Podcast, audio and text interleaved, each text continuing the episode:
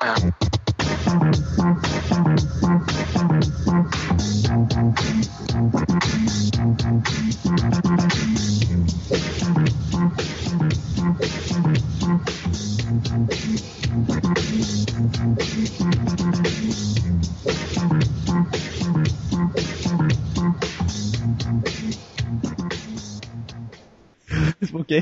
Attendez, euh, bonsoir et, et bienvenue dans cet incroyable podcast qui s'appelle Jing. Je suis Kiyu, votre an- an- animateur euh, de, de, ce, de ce podcast.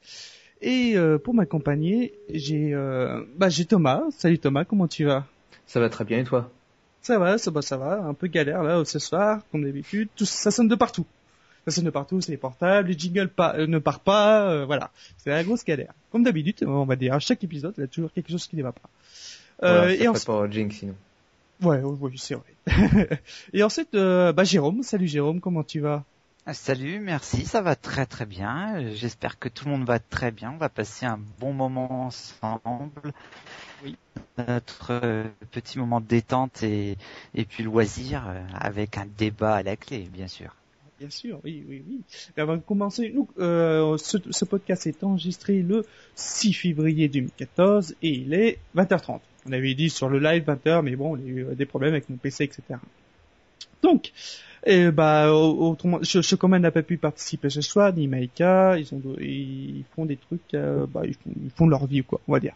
voilà.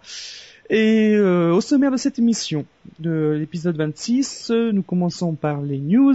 C'est vrai, c'est une nouveauté euh, dans dans dans, ce, dans Jink, parce qu'on a décidé de faire ça, c'est euh, sympa. voilà.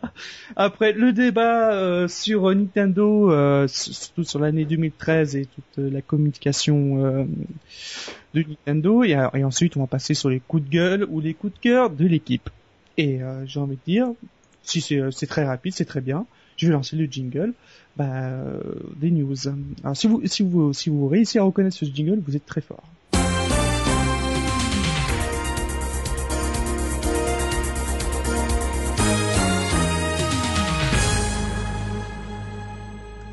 Alors, moi, je commence avec ma première news. C'est news Microsoft. Alors, euh, Microsoft, euh, bah, on, va parler de Bill Gates qui quitte la présidence. Et euh, celui qui remplace, c'est Satya Nadella. C'est le nouveau patron. En fait, euh, le cofondateur de Bill Gates euh, va, bah, quitte la- le conseil d'administration du groupe informatique américain suite à la, nom- à la nomination mardi du nouveau directeur général Satya Nadella. Et puis bon bah espérons que s'il succède au, au St- Steve Ballmer et euh, bon, bah, pour, pour faire des, des bonnes choses j'espère pour des nouvelles versions de Windows. Ouais, il était déjà dans l'entreprise, hein, je crois, donc euh, Steve, est pas Steve, complètement nouveau. Steve euh, Ballmer, Non, euh, le, le nouveau... euh, Sa- Satya Nadella? Ouais, ouais, ouais, il était déjà... euh, il s'occupait, j'ai vu ça hier dans le live de 01net, il s'occupait de la partie cloud, d'après ce que j'ai compris. Tout, ce Oh, qui était, tout ce qui était connecté, euh, il était déjà euh, chez Microsoft depuis longtemps. Ouais. Et euh, est-ce que c'est une fille ou un garçon? Parce que Satya C'est un garçon. C'est un garçon. Ok. Ouais. Euh, euh, news de bah, Jérôme, qu'est- qu'est-ce que tu nous proposes euh, ce soir comme news? Eh bien, je vais vous proposer une news jeu vidéo, une news qui annonce que Diablo 3 a dépassé les 15 millions de- d'exemplaires vendus, donc sur toutes plateformes confondues évidemment. Euh, à savoir que c'était un jeu qui me semblait, euh, qui était tellement attendu, mais qui était passé un petit peu inaperçu, je trouvais.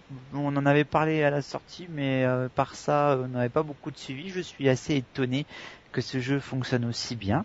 Mais bon, c'est tout à, l'honneur de, de Blizzard hein, de pouvoir vendre 15 millions d'exemplaires de ce jeu. Ok. Et, euh, et, bah, c'est bizarre quoi. C'est c'est un bon jeu Diablo 3 quoi. C'est ça C'est aussi. c'est- c'est un bon jeu, mais c'est vrai que enfin, 15 millions, c'est c'est tout à fait honorable. Euh, Ah oui, oui, oui, bien. Ouais, ok. Euh, Thomas, qu'est-ce que tu nous as préparé comme news pour ce soir? Alors je vais faire des news sur les podcasts pour, euh, le pour pas podcast. changer. voilà. Et je vais commencer euh, encore une fois par un podcast québécois euh, qui est tout récent. Euh, là, ils ont publié leur deuxième épisode euh, hier, je crois, et c'est euh, Parlons Balado. Euh, donc c'est l'inception du, du podcast puisque c'est un podcast qui parle de podcast, qui va soit présenter de nouveaux podcasts ou recevoir des animateurs de podcast. C'est le cas dans le deuxième épisode. Et voilà, ils ont pour ambition de présenter au maximum de gens leur, leur, leur passion pour les podcasts.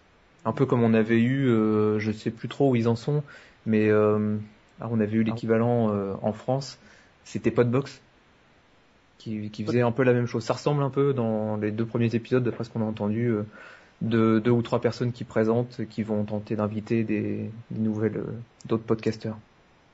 C'est comme un peu euh, un podcast France, euh, le, le podcast de Darnaud.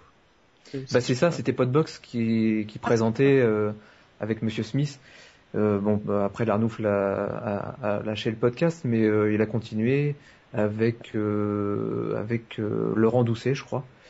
Et le, principe est le même, sauf qu'ils rentrent moins dans les news, ils vont plus dans le directement dans les podcasts en eux-mêmes. Ils vont expliquer quel podcast ils écoutent et dans le premier épisode aussi comment ils ont découvert, comment ils écoutent les podcasts. Assez sympa dans l'ambiance, c'est plutôt cool. Ok, ok, ok. Bon, euh, moi je vais passer ma, news. euh, généralement, quand ça va se passer pour, les auditeurs, moi je vais plutôt m'occuper des news euh, high-tech et euh, internet. Après, euh, Jérôme sera jeux vidéo, Thomas euh, podcast, et puis euh, Chocomat ce sera plus les news euh, insolites. Voilà. Et Maïka sur les séries et les films. Voilà, pour euh, restituer le truc. Euh, la deuxième news, c'est une news euh, Google, en fait.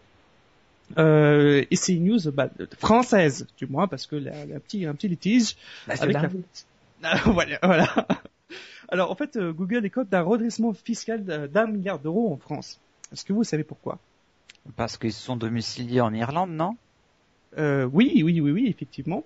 Euh, la film de Mountain View vient d'être placée en redressement judiciaire. À l'origine, ce- à l'origine, euh, en fait, c'est un contentieux datant des plusieurs années. Ce redressement pourrait être le premier d'une longue série puisque Bercy est en conflit avec d'autres géants du web tels que Amazon, Facebook ou même Apple. Le Trésor public devrait donc recevoir un million d'euros de la part de Google. Ça, ils peuvent toujours se gratter, à mon avis. Un million ou un milliard? Un milliard, excusez-moi. Oui. Un milliard. Et euh, en fait, c'est dû à, au, au- comment dire, aux pubs euh, référencées sur euh, Google, tu sais, les petites bannières et tout ça. Mhm. Euh, le- en fait, le fisc de Google qu'on- de 30 juin 2011, euh, date à laquelle une perquisition a été réglée au siège de Google France par la Direction nationale d'enquête fiscale et aux douanes. Perquisition qui aurait permis à soulever des doutes concernant la, gestion des finances du jeu américain. Et puis en fait, euh, ils sont quand ils ont perquisitionné le truc, ils ont vu que ils avaient 150 millions d'euros et ils doivent 5 millions d'euros d'impôts. En gros, c'est ça. Et vu qu'ils sont Google, comme tu disais, à Jérôme, et, euh, sur Google, Sur- en Irlande, ils sont un, ils sont un, un peu dans un truc de paradis fiscal. Mais Bah, c'est le pays pour, euh, enfin, pour dire à ceux qui ne le savent pas, qui nous écoutent, qu'en Irlande, ils font partie de l'Union européenne et que c'est le pays de l'Union européenne dans lequel on paye le moins d'impôts sur les sociétés. Donc c'est pour ça que ces grandes euh, firmes mondiales souhaitent euh, être domiciliées en Irlande. Ah ouais, mais parce que oui, au niveau fiscal, ouais, mais euh, aussi euh, avant l'euro, l'Irlande c'était pas trop ça, quoi. C'était vraiment un pays. euh, Ah, C'était un des pays les plus pauvres d'Europe euh, avant, euh, voilà, avant ces années-là. Et euh, grâce à, on va dire, est-ce que euh, grâce à Google et etc, ça a dû peut-être. euh, Bah, gr- grâce à en fait à leur faible taux d'imposition sur le revenu, ils ont su attirer les sociétés, à savoir qu'ils ont quand même des, enfin des, des, des gens qualifiés. Et non seulement ça, comme c'est un pays anglo- anglophone, c'est euh, beaucoup plus pratique pour les sociétés euh, qui ont une envergure mondiale. Surtout que sont, on va dire, l'Irlande est bien passée entre entre les, les États-Unis et puis euh, l'Europe, quoi. C'est juste Tout à un. fait, c'est un vrai carrefour, on peut dire ça. Euh, tiens, pendant que tu tiens la parole, c'est quoi ta news euh, jeux vidéo, euh, Jérôme? Alors, euh, une news de jeux vidéo, mais je pense que certains ont déjà dû s'en rendre compte, que Activision a retiré ses jeux Marvel dématérialisés.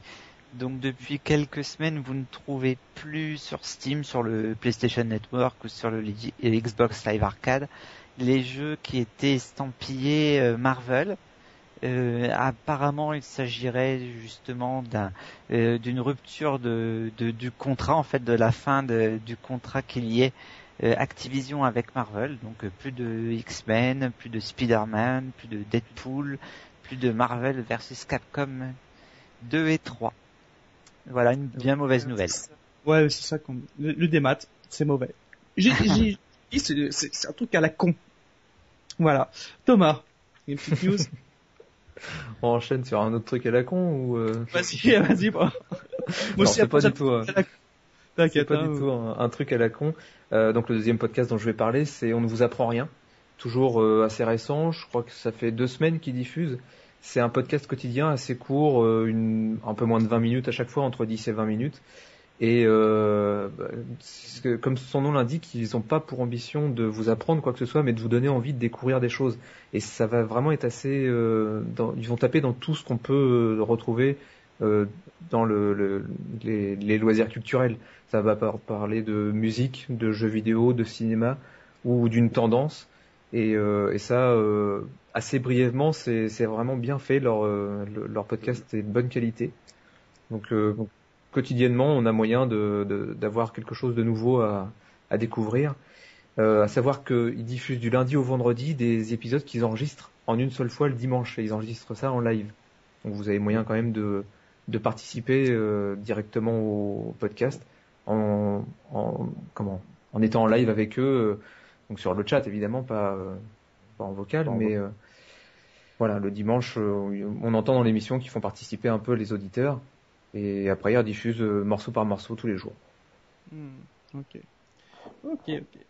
Euh, ma troisième news, alors je sais pas si je vais t'en piquer une, euh, Jérôme, c'est sur euh, Watchdog, une news sur Watchdog. Et, euh, non? Vas-y, va, va plus loin puisque je pense que ça fait une partie de mes news, mais je te laisse. Bah je vais te laisser sur cette Non, vas-y, vas-y, continue. Bah c'est euh, en fait c'est l'abandon de Watchdog euh, par Ubisoft. Il s'est, euh, s'est fait, ils sont fait piéger, non? Cette Non, news. vas-y, non. En fait, le 1er fi- février, euh, Ubisoft va reçu un mail de U- USPTO. Le, en fait, c'est euh, United States Patent and Trademark Office. Excuse-moi pour mon anglais qui est très. En fait, c'est un, c'est un, un- indiquant qu'une requête ab- d'abandon express du nom euh, Watchdog euh, avait été signée par euh, Yves, euh, Yves Guillemot, le PDG de euh, d'Ubisoft. Sauf que en fait, personne n'a fait ce, cette euh, cette lettre-là. Alors, est-ce que c'est fait exprès un hackage d'un petit plaisantin, qu'on pourrait dire, ou est-ce que c'est fait exprès Parce que vu que Watchdog euh, s'est repoussé, s'est repoussé, et, euh, histoire de, de, de faire parler euh, son, leur jeu et tout ah, ça, ils ont. pour rester dans les esprits ouais Et oui, et oui, Enfin, au hackage. pire, ils perdraient le nom, ils, ils perdraient pas complètement le, le concept, ils vont pas arrêter le développement ou stopper tout, quoi. Bah, tu sais, en connaissant Ubisoft, euh, ils sont bien capables. Hein. De Mm. perdre tout ce qu'ils ont fait jusque- jusqu'à présent.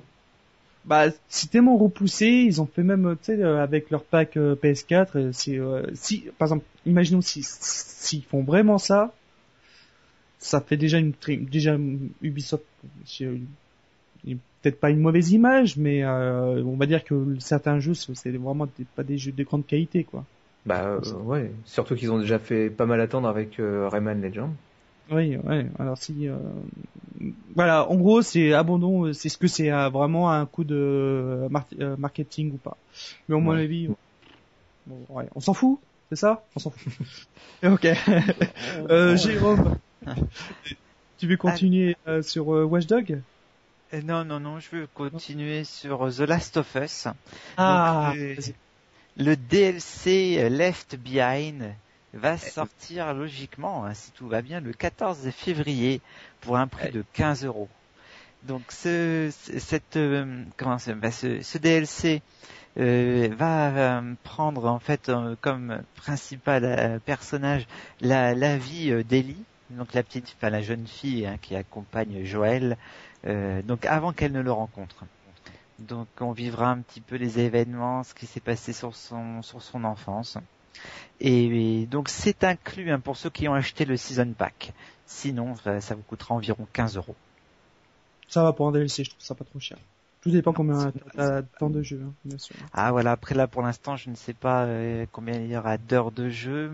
Bon après évidemment ça va s'adresser à ceux qui ont vraiment aimé euh, le, enfin, le, le jeu initial. hein. Si vous n'avez pas aimé, euh, ça sert à rien de, de vous y pencher. Putain, mais qui, qui n'a pas aimé ce jeu, franchement. Oui, là, je, franchement, là, j'en connais pas. Hmm. À part ceux Ouais. qui ne l'ont pas fait. Euh, Thomas, euh, vas-y à toi.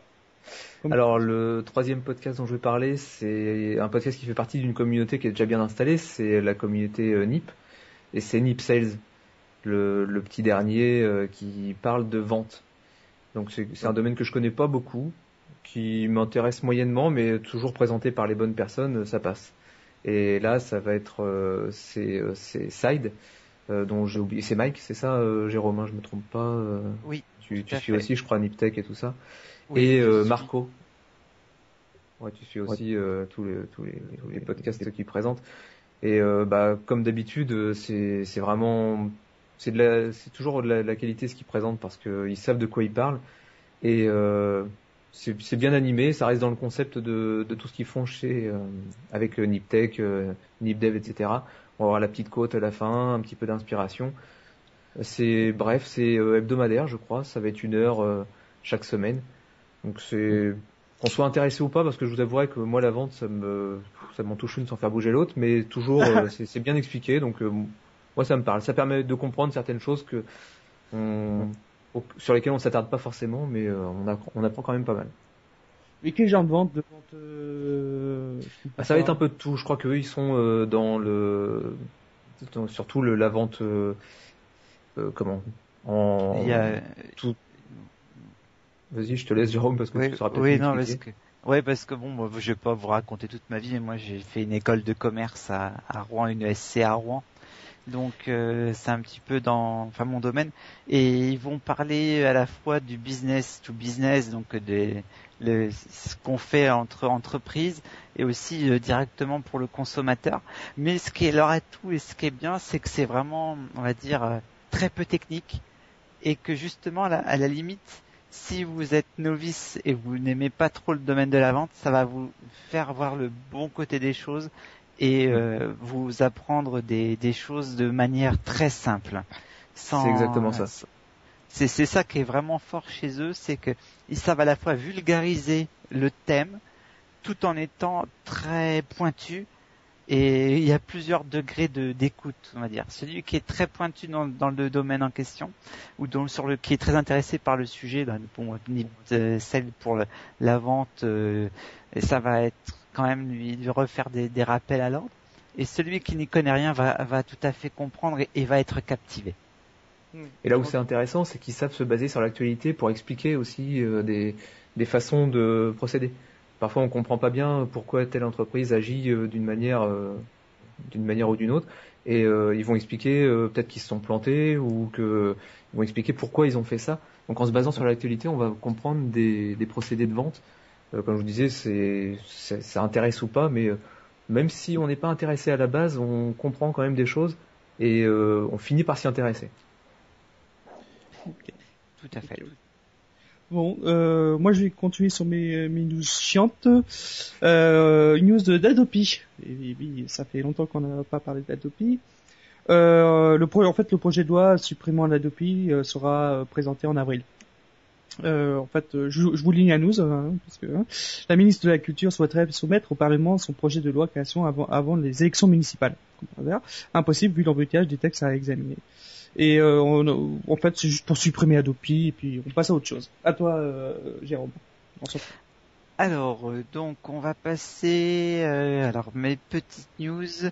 Qu'est-ce qu'il me manquait dans mes petites news? On avait, comment dire, Minecraft aussi qui a dépassé le million de ventes euh, sur PlayStation 3. Donc, J'ai- à savoir, à, savoir que justement, c'est un jeu qui est sorti déjà depuis 2011, enfin, sur PC. Après, il a été aussi sur Xbox euh, de mémoire. Et je suis étonné à la fois qu'il réalise, parce qu'il est sorti que depuis peu de temps, depuis le mois de décembre, qu'il réalise autant de ventes sur euh, PS3. Ça, me- franchement, ça m'étonne. Enfin, ça m'étonne dans, du, du bon côté de la chose. Je suis vraiment étonné qu'un jeu qui est sorti depuis aussi longtemps et qui a déjà une très forte communauté puisse encore vendre sur, euh, sur PlayStation 3 un million d'exemplaires. Et comment s'appelle le type, tu sais, euh, celui qui, est, euh, qui a créé le jeu là? Notch. Ah, euh, Notch. Ouais, Notch. C'est, euh, sur le PSN, c'est à 18 euros, 10 19 euros. Oui, c'est surtout oui. Le, le, le prix n'est pas n'est pas un prix cassé. Euh, c'est mais c'est excellent pour tout le monde. Ça prouve que la communauté le suit toujours. C'est bien, c'est bien, c'est bien. Et après, euh, ça vaut pas le PC. Moi, je l'ai acheté sur PS3, mais du coup, je l'ai laissé tomber. C'est euh, c'est pas un genre de jeu que que j'aime beaucoup. En fait, il faut jouer à, à plusieurs dans ce dans, ce- dans ce truc. Oui. Tout Oui. seul, euh, c'est pas c'est pas un grand intérêt. Faut jouer entre amis. Oui. Ouais, ouais, ouais. Euh, Thomas, Thomas, Thomas, à toi. Euh, alors là, ce sera ma dernière news qui va regrouper deux podcasts parce qu'ils ont le même thème et euh, ils vont parler de, du crowdfunding, de toute euh, l'actualité des, des projets euh, à, à financer en, en financement participatif. Et donc Ouais. là, c'est les projets du web et Ask My Bakers. Donc tous les deux parlent de, de, de la même chose. C'est assez intéressant. On- ça- ils brassent différents thèmes. Ils vont pas rester sur le jeu vidéo ou sur un thème précis euh, des, des séries ou du cinéma. Ils vont taper un peu partout dans la tech. Et euh, bon, après, on peut pas évidemment tout financer, mais ça peut donner des idées pour euh, aider un projet qui, qui, nous plaît bien. Ça reprend, ça reprend des, rubriques qu'on entend parfois dans les podcasts, sauf que eux en font des émissions complètes. Donc c'est voilà, c'est- même si c'est quelque chose qu'on qu'on aime ou pas, euh, le, le financement participatif, c'est aujourd'hui ce qui se passe beaucoup, donc euh, autant se tenir un petit peu au courant et éventuellement trouver des projets intéressants. Comme ils tapent un peu dans tout, toujours moyen de trouver quelque chose qui nous intéresse. Euh, moi, j'ai encore une news Adopi. Alors là, c'est la news Adopi et Jean-Michel Jarre. C'est pas un truc what the fuck? Attends. Donc, en, en gros, euh, Jean, Jean, Jean, Jean-Michel Jarre, si vous connaissez pas, je vous, bah, vous faites une recherche sur, sur Google. C'est c'est celui qui fait avec les faisceaux, la- les faisceaux laser là. Si, est-ce que vous connaissez un titre de, de lui en fait C'est Ah. forcé, c'est comment dire, euh, c'est un petit peu le, enfin l'ancêtre de la techno. euh, C'était la musique faite par informatique euh, dans les années 80. Ouais, c'est ça, c'est le début de la musique électronique. Ouais. Et euh, bah Jean, Jean-Michel Jarre, eh ben, il, est contre euh, Adopi. Voilà, bizarrement parce que euh, surtout que lui, il est président d'une organisation internationale qui s'appelle la CICAC, la, Confédé- la Confédération internationale des sociétés d'auteurs et compositeurs, dont la SACEM, la CSD la, et la CAM. Et euh, en fait, euh, il dit, euh, je, le- cite, euh, nous, l'industrie musicale, avons fait une grosse erreur en nous attaquant aux consommateurs. N'oubliez pas que nous avons inventé les radios pirates. Et 30 ans plus tard, nous voulons mettre les pirates en prison. En gros, voilà, c'est il est contre et je cite encore il dit et qui sont ces personnes? Jean-Michel Jarre pointe aussi du doigt ce système défavorable pour les artistes du géant du net, Google, Amazon, etc. Et après il dit nous sommes plus forts que ce, que nous croyons penser à MySpace il y a 10 ans. C'était le graal euh, de l'internet. Aujourd'hui ça n'existe plus. Nous devons mettre en garde Google et Facebook qui pourraient devenir les prochains MySpace. Attention, il va nous faire Nostradamus. Leur dire nous avons besoin de, vous, mais vous avez vous avez besoin de nous. Voilà, en gros, Jean-Michel Jarre qui, fait bah, ça que Bah, je trouve, je trouve qu'il a raison. Donc déjà, c'est euh, pour ceux qui, ben, c'est vraiment un mec qui, qui était déjà un petit peu, enfin, je vais pas dire en avance sur son temps quand il faisait de la musique, mais il utilisait les ordinateurs. C'était assez révolutionnaire. C'est un mec qui doit aimer euh, tout ce qui est euh, tendance moderne. euh, même si aujourd'hui on l'entend beaucoup moins dans la musique. Et il a raison d'un côté, c'est que les artistes qui ont, euh, qui font, qui apportent une plus-value aux gens, et les gens vont envie d'aller voir leurs concerts, les gens vont envie, avoir envie de maintenant de télécharger légalement sur iTunes ou, ou voire d'acheter les CD. Et si on fait de la merde, eh ben évidemment les gens veulent pirater, hein, parce que il y a, ils, ils- ils ne trouvent pas leur compte dans l'achat. hein. Bah, surtout qu'il en fait, si, ce qu'il ce qu'il aimerait, ce qu'il aimerait, c'est euh, d'avoir un, un modèle plus intéressant, genre comme un Netflix, tu vois. C'est Oui, euh, Tout à mais fait, bon, une licence globale et puis que tout, tout soit à disposition. mais en même temps, t'as as Deezer et Spotify quoi, comme euh, comme, comme plateforme de, de, de musique, de streaming. C'est, euh, je trouve, ces deux- ces deux genres de trucs, c'est- bien. C'est, ça permet de, ouais, bon, tu peux écouter gratuitement. C'est déjà ça. Oui. Ouais. Euh, Jérôme, une news sur jeux vidéo. Alors, qu'est-ce que tu, tu as à nous dire? Je vais vous donner quelques jeux que j'attends, enfin que, que j'attends euh, pas forcément particulièrement, mais euh, qu'il faut suivre pour les prochains, dans les prochaines semaines, dans les prochains jours. Donc je vais vous donner donc euh, dans un premier temps, il y a TIFF. Ouais, j'ai aussi un Non, anglais international. Donc c'est T H I E F. Thief. C'est Voilà. ça. Thief. Voilà. Ça. ça sort sur Xbox One, sur PC, sur PS3, sur Xbox 360 et sur PS4. C'est un jeu FPS, euh, donc à la première personne. Euh, c'est un jeu euh, de, fait par Eidos Montréal et c'est un peu un jeu d'infiltration. Ensuite, je vais avoir à vous conseiller Dark Souls 2 Ah, ouais, qui, qui sort sur PS3 et Xbox 360, un jeu d'un jeu de rôle action dans l'univers Heroic Fantasy, édité par Namco Bandai euh, et puis développé par From Software. Ça, les Japonais, ils en raffolent. Les, ce Oui. genre de truc, euh, ce- le studio de Dark Souls, le premier, et euh, ça fait euh, ça fait un car- un carton au Japon et euh, le 2, euh, je crois, il, va en faire- il va faire aussi un gros carton. Et ça sort a priori le 14 mars.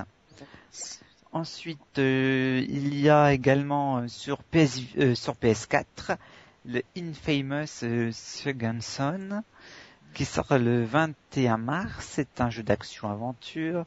C'est développé par Sucker Punch et édité par Sony Computer Entertainment.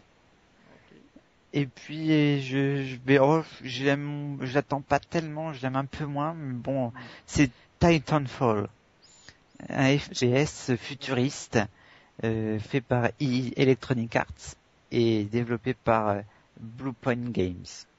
Ça sort sur Xbox 360, Xbox One et PC. Je commence complètement passé à côté de, de, des teasers et tout ça, Titanfall. J'entends beaucoup parler de ce jeu, mais je, je sais pas, je, euh, faut, Moi les trucs, euh, faut Je faut suis mitigé, mi- quand Ouais. même mitigé. Mm. C'est celui où il y a les mechas, c'est ça? Ouais. C'est ça, exactement. Ouais. Il a l'air d'être très beau, mais est-ce qu'il y a vraiment derrière un, enfin, du bon gameplay euh, Je suis pas convaincu. Mais malgré tout, c'est à suivre. C'est du multi, hein. C'est que du multi. Oui. Après, bon. Euh, tac, tac, tac, tac, euh, je vais passer aux news en vrac. Euh, dans les euh, les euh, les films, en fait, euh, bah le le grand, le dieu de toute l'animation japonaise, Hayao Miyazaki, bah, prend sa retraite. Voilà. Et euh, avec son, dernier film qu'il voulait faire depuis longtemps, le comment s'appelle son dernier film, Le vent se lève, sur l'aviation euh, pendant la deuxième guerre mondiale. Qui, c'est- en fait, euh, ce, monsieur est un est fan de, l'aviation et il a voulu toujours euh, faire euh, de l'animation sur ce thème-là. En plus, le pauvre, il voit plus rien. Voilà. Bon bah bonne retraite, euh, Miyazaki. Après, au niveau euh, film aussi, nous avons Tarantino qui attaque le site qui a, oubli- qui a publié le scénario de son western. C'est le The Watful Height. Et euh, sachant que vous savez tous mon amour pour ce pour cet homme-là que j'aime beaucoup, beaucoup, beaucoup, beaucoup, que euh, j'ai tous ses films, et bah euh, voilà, il, bah, il va attaquer le site et malheureusement en fait son scénario s'est retrouvé sur sur les plateformes de, téléchargement et illégaux. Après, comme news aussi, euh, bon, bah, hop, hop, hop, faut que je reprenne. Tac. Euh, faut que Better Call. Vous savez qui c'est? Better Call de euh, Saul, Jonathan Banks? Saul, oui. Ouais. Et bah qui euh, il va jouer dans le spin-off de Breaking Bad. Ouais. Mhm. On Bah, s'en c'est fout. centré sur lui en fait. Ah c'est sur- c'est euh, c'est sur lui, c'est sur, son Ouais. histoire. Voilà, exactement, ouais. Bien, bien, bien, bien. Ouais, Et on devrait y retrouver euh, Mike, d'après ce que j'ai vu. Ouais. Donc ça se passerait avant les événements de Breaking Bad. Ok. Bon bah c'est à, à voir. MC qui euh, euh, qui fait ça. Euh, une, une autre truc euh, en vrai le coffret Blu-ray de Game of Thrones saison 3 avec le, la figurine du dragon. Ça c'est euh, c'est plutôt bon. On va voir le prix combien combien ça vaut. À mon avis ça va être euh, à 180 euros à peu près parce que la 1500 ex- exemplaires. Du Mhm. coup, euh, bah, réservez- réservez- réservez-le sur Amazon. Et après, nous avons une autre news sur les films. Hop. C'est euh, et ben c'est les séries US 2014 2013 2014 mais je pense que Thomas tu nous feras ça dans tes coups de gueule et euh, non dans tes recommandations de ce de cet épisode là. Oui, j'en présentais deux trois. Deux trois. OK. Euh, j'ai encore deux news si on va faire vite fait. Euh, Nintendo Nintendo est condamné pour sa console portable, sa, sa, célèbre 3 3DS. Vous savez ce qui s'est passé, non? Avec, pas, du euh, pas, du tout? Non. Euh, non. En fait, euh, Nintendo est condamné, a été condamné pour, il a enfreint le brevet de Seijiro Tomita, qui permet en fait de d'afficher la 3D sans lunettes. Et le du coup, le, constructeur devait verser 30,2 millions de dollars à cet inventeur japonais. Et toujours à ce à, ce système de, caméra qui crée une image en 3D aussi, Nintendo est désormais obligé de, de verser à ce tome-là, Tomita, Technologie Internationale, à une valeur de 1,82% du prix de, de chaque 3DS vendu. XL. 3DS, 3DS, XL aussi. Euh, une autre news de, euh, de la Wii U, c'est Nintendo, la Wii U, et euh, c'est une déclaration de, du président Micromania, hein, ce grand escroc de, cette franchise. En fait, il dit bah la Wii U est en passe de devenir un excellent de. Et il cite, comme toujours avec Nintendo, dès qu'il y a une publicité que l'on approche de Noël, il y a, une accélération des ventes, mais plus mais plus sur la 3DS que, ça, que sur Wii U. Cette année, si euh, s'ils ne relancent pas leur console de salon avec des jeux, la Wii U est en passe de devenir un accident industriel. Mais comme toujours avec eux, ils sont assez détendus. Voilà, en gros, qu'est-ce qui se mêle de, ce machin? Voilà, et ça nous amène au débat, au sujet de ce soir sur euh, Nintendo, la firme euh, Nintendo, et sur le bilan 2013 de, cette de, ce constructeur. Donc, pour, euh, pour reprendre un peu le contexte de, de, Nintendo, euh, ça a été créé en 1889. C'est pas, c'est très vieux à Kyoto et c'était créé par Fusajiro Yamauchi. Et maintenant, c'est le PD, maintenant, vous savez tous, c'est le PDG de, c'est Satoru Iwata. Vous savez, le, type, le type avec des lunettes tout bizarres, qui, euh, qui porte des grands blancs, il me semble. Ouais, vous savez? Ouais, ouais, ouais en gros, bon, qu'est-ce qu'ils ont fait Nintendo? Et eh bah, au départ, en 1889, euh, ils ont, à la base, c'était des cartes et un Afuda. Et après, ils se sont dit, euh, dans les années 80, ils ont sorti leur console Game Watch, créée par euh, Genpei Okoi, le grand, le grand Genpei Okoi, et ainsi que il y a eu plusieurs noms, la Shigeru Miyamoto qui a créé son le jeu Donkey Kong sur les bandes d'arcade, arcade. Euh, après, euh, Nintendo a créé sa machine, la Famicom, euh, en 83, et ainsi de suite. vous connaissez tous avec la Game Boy, créée aussi par Game Boy Okoi, avec son célèbre jeu Tetris. Après, la Super NES, etc., avec les grands jeux, les grands jeux, Link to the Past, la 64. Après, il y a eu la 64. et GameCube, Wii, DS, etc. Donc euh, la Wii U, qu'est-ce que bah qu'est-ce que bah, qu'est-ce que vous en pensez déjà de la Wii U, hein Le, le c'est le bilan de 2013, les amis? Bien, moi, moi j'en pense du bien. Moi j'en pense du bien. Euh, je, enfin, j'en pense du bien parce que moi, évidemment, je suis pas objectif parce qu'on va dire que je suis un fanboy Nintendo. Hein. Ça, il y a mhm. pas de souci. Euh, j'ai leur console depuis les années 80 et j'ai toujours été fidèle à Nintendo. Donc euh, je suis pas forcément le plus objectif. Euh, évidemment, il n'y a pas assez d'exclusivité. Bah ouais, c'est un peu ouais. Oui. Et, oui, non mais il y a quand même un petit peu de bruit à côté de moi, donc j'avais essayé de parler, j'avais coupé le micro.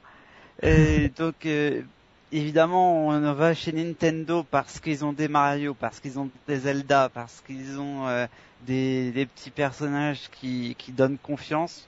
On, est rarement déçu d'un Mario quand on aime les Mario en fait. C'est ça le truc. Si vous n'aimez pas les Mario, évidemment, ça sert à rien d'insister. Celui qui aime déjà un Mario euh, continuera d'aimer un Mario. Euh, même si ça se renouvelle moins qu'avant, il y a toujours une petite une petite touche qui fait que vous avez envie d'aller vers ce, produit. Oui, du coup, voilà quoi. Entre temps, Nintendo, on va plus se concentrer sur l'année 2013. Ils ont sorti leur deux, leur deux ou déjà leur 3DS. Quand vous avez vu cette, euh, ce, cet objet-là pour le 3 2000, euh, euh, le 3 2010, 2011, il me semble. euh, je suis en train de vérifier mes trucs. Non, 2012. 2012, vous avez pensé quoi en fait de, de, de cette Nintendo 3DS Est-ce que vous avez, est-ce que vous avez pensé que euh, c'est, c'est, ça va être euh, le succès commercial de, de cette année 2013 euh, Jérôme bah, c'est comme si Thomas voulait commencer, mais oh, moi, moi j'avais été invité par Nintendo à aller à euh, au Louvre là, euh, aller tester la console en avant-première. Et mm. ce qui m'avait étonné, étonné, quand même, c'est que il y avait presque personne quand on y avait été, alors que c'était que sur euh, invitation, euh, oui, réservation. Mais euh, j'étais absolument étonné. Il y avait très très très peu de monde. Il y avait absolument aucune cohue, aucune impatience de la part des, gens. c'était c'était étrange. L'effet 3D m'avait laissé un petit peu de marbre puisque euh, moi, je suis plus attaché à la qualité graphique et euh, je dirais au gameplay que finalement à un effet 3D. Hmm.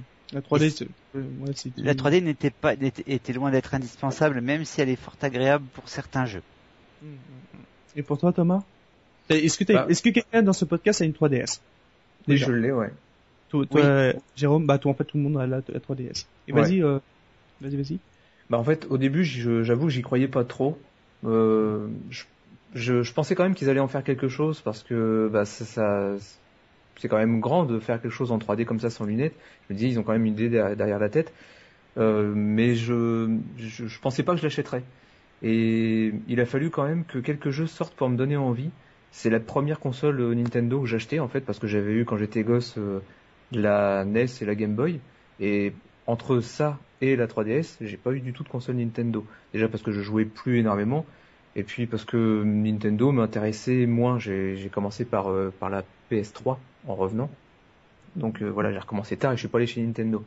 Et euh, il a fallu quelques jeux comme le New Super Mario Bros, c'est ça? Euh, ouais, Je sais plus qu'il y a eu. Il y a eu Mario Kart. Enfin, ils ont quand même sorti quelques jeux. Ils se sont donné les moyens au début. On n'y croyait pas trop. Il n'y avait pas énormément de jeux. Et ils ont quand même réussi à, à me faire acheter la console. Euh, je crois pas avoir été le seul parce que ils ont quand même bien rattrapé le retard depuis. Et euh, bah voilà, je pense qu'ils sont quand même bien rattrapés. S'ils font la même chose avec la Wii U, ça sera beau. C'est mal barré, mais ouais, au début c'était pas c'était pas très engageant euh, leur histoire de 3DS. 42 millions de consoles vendues de 3DS. Ça c'est pas mal. Ils sont bien rattrapés. Hein. Putain grave, parce que quand, quand comme tu disais quand ils ont commencé, bah c'était c'était pas top. Hein. Euh, Personne n'y croyait. Hein. Il était, bah, assez mal vu, les critiques étaient mauvaises. Hein. Ah oui, parce que c'est vrai qu'on se demandait que, enfin, les gens disaient ouais, mais enfin, c'est une 3D, c'est une DS, mais avec la 3D. Et ça a encore fait du tort à Nintendo, encore sur la communication. Et tout le monde, moi, me disait, c'est vrai, même au début, mais c'est une DS avec la 3D. Et j'avais même des gens qui me disaient, eh, mais si j'achète ça à mon, à mon enfant, est-ce qu'il pourra jouer avec ces jeux DS en 3D dessus? Mais il y a plein de gens mm. qui croyaient ça. Hein. C'est pour ça qu'ils ont la, la 2DS là aussi, euh, cette, cette console, euh, quand même, ça, euh, les, les internautes sont ils, sont, ils sont foutus de la gueule de Nintendo parce que déjà c'était c'était pas la cible des, euh, des gamers la 2DS c'était plus pour les enfants parce que les parents s'inquiétaient pour la 3DS la, la 3D ça va ça abîme les yeux etc et là bien sûr Nintendo ils ont ils ont réagi sur ça. Hop on va sortir une Nintendo 2DS ça va faire plaisir aux petits c'est euh, deux écrans euh, bah, comme la 3 la, la 3DS mais sauf que c'est plat. Tu sais c'est comme c'est comme un comment on pourrait comparer ça? C'est pas ah, ouais un gros une grosse Game Boy on va dire voilà. Non c'est plus une, Game Boy Advance en gros. Je, ouais. je, jamais dit ça. Mais euh, voilà c'est en, en, 2D du moins en, comme une DS normale avec un seul bloc euh, et puis déjà ça elle est moins chère aussi. Elle vaut 120 euh, euros à peu près, 115 à 120 euros. Et bien sûr, ça, ça fait un succès commercial pas possible. Noël, même Noël 2013, euh, euh, c'était la grande gagnante de ça. D'autres comme PS4 ou Xbox One, Nintendo a su a, su préserver son marché de, du mobile. Et la taille des écrans de la 2DS, c'est ceux de la 3DS ou de la 3DS XL C'est ceux de la 3DS. D'accord. Oui, c'est ça. Après, Parce que c'est euh, aussi ce qui m'avait motivé à acheter la 3DS euh, XL, c'est que je voulais quelque chose de, je voulais pas les petits écrans. Même si la résolution au final est la même, on gagne pas énormément. Euh, J'aimais bien l'idée aussi qu'ils ont, quand ils ont sorti la 3DS, qui a été plus grande, un petit peu plus de place. Bon, j'attendais comme beaucoup de monde le deuxième joystick, mais ils n'ont pas sorti. Ah moi aussi, euh, c'est vrai. Ah ouais, c'est un peu aussi ça le point noir au début de, de la 3DS, c'est que beaucoup de monde qui disait que c'était pas une si mauvaise console, mais pourquoi pas avoir foutu deux joysticks euh, C'est assez incompréhensible, quoi. Surtout pour le sortir à part après. Quoi. Bon, bah, de toute façon, c'est encore de, la vie devant elle. Euh, si elle dépasse, euh, par exemple, la Game Boy Advance qui est à 81 millions, ou même la Game Boy qui est à 110 millions, franchement, c'est déjà pas mal. C'est hmm. vraiment... Ou la même la, leur, leur, DS, la Nintendo la première du nom, elle, elle, est vendue à 154 millions. Vous vous racontez ou, Ah, Ouais, c'est vrai que c'est... 154 millions. Mais aussi, euh, c'est toutes les versions. C'était la DS, la DS, euh, euh, comment elle s'appelait là, celle que j'avais, la Lite et la DSi. Ça, ça prend tout ça en compte. Oui, oui, ça prend les 154 millions, c'est ça. Ouais, Mais je, je, pense que euh, qu'elle va même dépasser. C'est avec leur euh, leur eShop parce qu'ils proposent beaucoup beaucoup de jeux dessus, de, surtout de rétro gaming, de, euh, de NES, de Super NES, euh, même de Game, non pas de Game Boy Advance encore. Si, attends, non non pas encore de Game Boy Advance. Enfin si euh, si s'ils commencent à mettre des Game Boy Advance et, les jeux de DS, là ça va faire, je pense que cette 3DS, ouais, elle va tout exploser, je pense. Là c'est clair. Voilà. Oui, surtout que le techniquement va peut-être être un peu à la ramasse, mais Nintendo joue pas là-dessus, donc c'est oui, elle a encore un bel avenir devant elle, certainement. Mm, mm, mm, Surtout les, jeux qui, sortent là, le, les Bravely Default, euh, les, euh, le, dernier Zelda, là, euh, c'est vraiment des, énormes jeux. Par contre, ce qui est un peu dommage, c'est que les les, les éditeurs occidentaux ou les développeurs occidentaux ne sont plus sur cette console là, tu vois. C'est plus des, des, jeux japonais. Ouais. Regardez les, dans les, euh, les 10 jeux qui, euh, qui, sont, qui sont sortis euh, de cette année, bah, c'est des, que des jeux japonais. C'est, vraiment dommage. C'est, peut-être qu'ils savent bien adapter aussi aux consoles portables. Les japonais? Ouais, c'est vrai. ouais c'est clair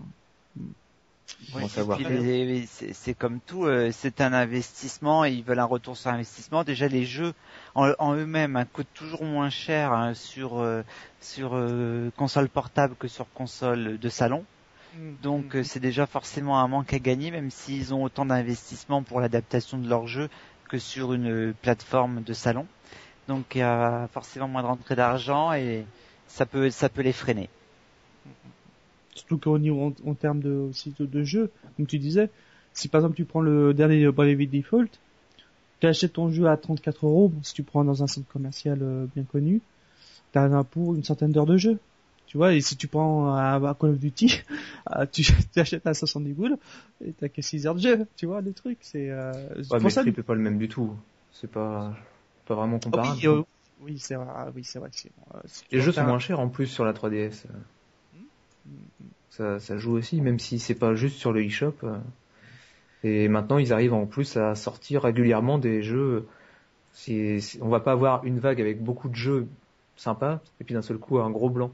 C'est régulièrement, on va avoir, on avait eu le Mario Kart 7, euh, on, a eu, euh, tu disais Bravely Default ou Zelda qui sont sortis il y a pas si longtemps que ça. Bientôt, on a Donkey Kong qui va sortir aussi. Ils arrivent à donner un rythme plutôt pas mal qui relance régulièrement l'info dessus. Ouais, mais c'est toujours Nintendo qui édite, c'est ça qui est un peu dommage. Ouais, mais si c'est eux qui savent faire, moi je m'en fous, hein, du moment que du moment que j'ai des jeux, je m'en fous de savoir qui euh, qui sort le truc. Enfin, c'est c'est comme ça que je vois le truc. Euh, c'est vrai que je suis en train de regarder les jeux que j'ai dessus, c'est certainement que du Nintendo, ouais. Je pense pas avoir autre chose. Si j'ai le Castlevania, c'est tout. Peut-être en entière. Mais euh, voilà, c'est de la qualité. Je oui. Ah oui, Bah, la petite euh, s'énerve. ah oui, oui non, non, mais elle veut jouer au PC. Euh, tu sais, c'est déjà une gameuse aussi. Alors, euh, je voulais dire que oui, moi, c'est pareil. En fait, on, chez Nintendo, ce qui attire le client, j'ai le client en termes général, c'est un jeu Nintendo, un jeu donc un Zelda, un Mario, un Donkey Kong. Euh, c'est un jeu de ce type-là qui va attirer le client. Et après, il reste peu de place pour les autres, pour, pour les autres éditeurs. Ça aussi, ça, ça peut faire défaut. Ouais, mais si avec la DS, il y a quand même de nombreux développeurs éditeurs qui ont développé sur cette sur cette console là. Si s'ils se donnent les moyens, si Nintendo a, a arrivé à convaincre ça, là, je pense que cette console aura encore même 5 ans de, de, de plus. Tu vois ah oui, mais ça, mm. ça c'est sûr. Par contre, comme tu l'avais dit tout à l'heure avec la 2DS, la 2DS c'est un public enfant, enfant, enfin il n'y a pas pas que, mais plus ciblé sur les enfants. Et les enfants, évidemment, bah, ce sont les parents qui payent les jeux et euh, ils préféreront avoir une valeur sûre avec euh, un Mario euh, que tenter euh, avec euh, un jeu qui est peu connu, une licence qui est peu connue, euh, pour éviter que l'enfant soit déçu. C'est ça. Ils vont leur offrir ça avec Pokémon et c'est parti. Hein. Ils, ont, ils ont accroché tout le monde. C'est clair. Et puis Pokémon, c'est tellement, enfin en durée de vie, c'est tellement énorme que forcément le, le, parent va acheter ça. Ouais. Surtout que voilà, les parents d'aujourd'hui, ils sont, c'est nous, donc ils ont grandi avec Nintendo aussi. Aussi, t'as le, t'as le Wi-Fi avec le, bon, c'était déjà dans le DS, mais qui était très mal exploité. Là, euh, là, ils sont, sont, ils sont, ils sont dit, euh, bah, on va foutre aussi un paquet sur le, sur le, sur le online, avec euh, leur, bon, bah, j'ai dit avec leur catalogue, mais en termes de jeux réseau, maintenant, on peut jouer en réseau avec sa console. Ça aussi, c'est une, une valeur de plus. Bon, après, c'est pour les gamins aussi, je crois qu'ils s'en foutent complètement. Le gamin de 7 ans. Euh, J'ai une question, tiens. Est-ce que la 2DS, euh, il a la, la Wi-Fi dessus? Ah, ça Je ne crois pas. que J'allais dire oui, mais Attends, me donner un doute. Euh, ça me paraît étonnant parce que comment tu te connectes au eShop, il y en a pas? Bah, je sais pas, c'est ça. parce qu'à 115 euros, bon, t'as as, l'écran qui est pas la même, euh, le, même truc. Euh, les composants, bon, c'est les, mêmes trucs, mais vu que c'est sur deux blocs, euh, c'est un, un, bon truc. Hmm, bon, on va, on va vérifier ça. On vous dira ça dans le prochain podcast. donc après, euh, bon, de, dans, cette année 2013 aussi, même avant, euh, je crois au début, euh, début. Ah oui, elle, est compatible Wi-Fi, Street Pass, Pass. Oui, ce qu'elle n'a pas, c'est le son stéréo. Elle a un son mono. Ah, ok, bah merci pour la précision. Euh, et aussi pour Street Pass, oui, on avait oublié de ça, ça, ça, ça permet de rassembler les joueurs. Ça, c'est, c'est vraiment. Nintendo, c'est toujours ça. C'est le, on se rassemble pour jouer.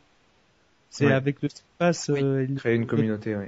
Ouais, ça c'est avec surtout avec le... une communauté de gens que tu connais physiquement. Enfin, là moins pour le Street Pass, mais c'est c'est ça. Ils veulent réunir les gens autour de, de l'objet. Hum, hum, hum. C'est une bonne chose. Donc, passons à le sujet qui, on va dire, qui passe le plus dans, dans le plus dans la communauté, c'est la petite, la petite dernière, la Wii U. Et euh, cette console, alors, qu'est-ce que c'est cette console? Elle a été apparue en fin d'année 2012. C'est leur, euh, première console en HD de, cette firme-là. Et la, nouveauté de, cette console-là, c'est le gamepad. Un écran tactile, euh, tout, bête, tout, tout simplement.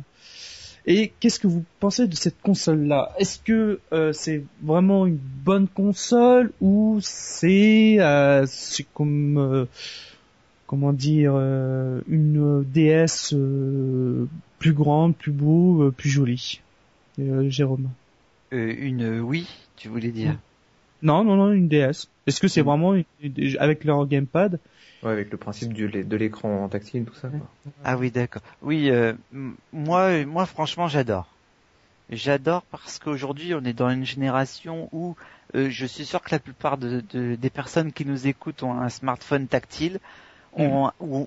éventuellement un iPad, une tablette tactile d'une autre marque, euh, éventuellement même un PC avec un écran tactile. On est dans le dans le moment où on a envie même de toucher et je dirais que de plus en plus on est euh, habilité, on a des facilités avec le fait de toucher directement.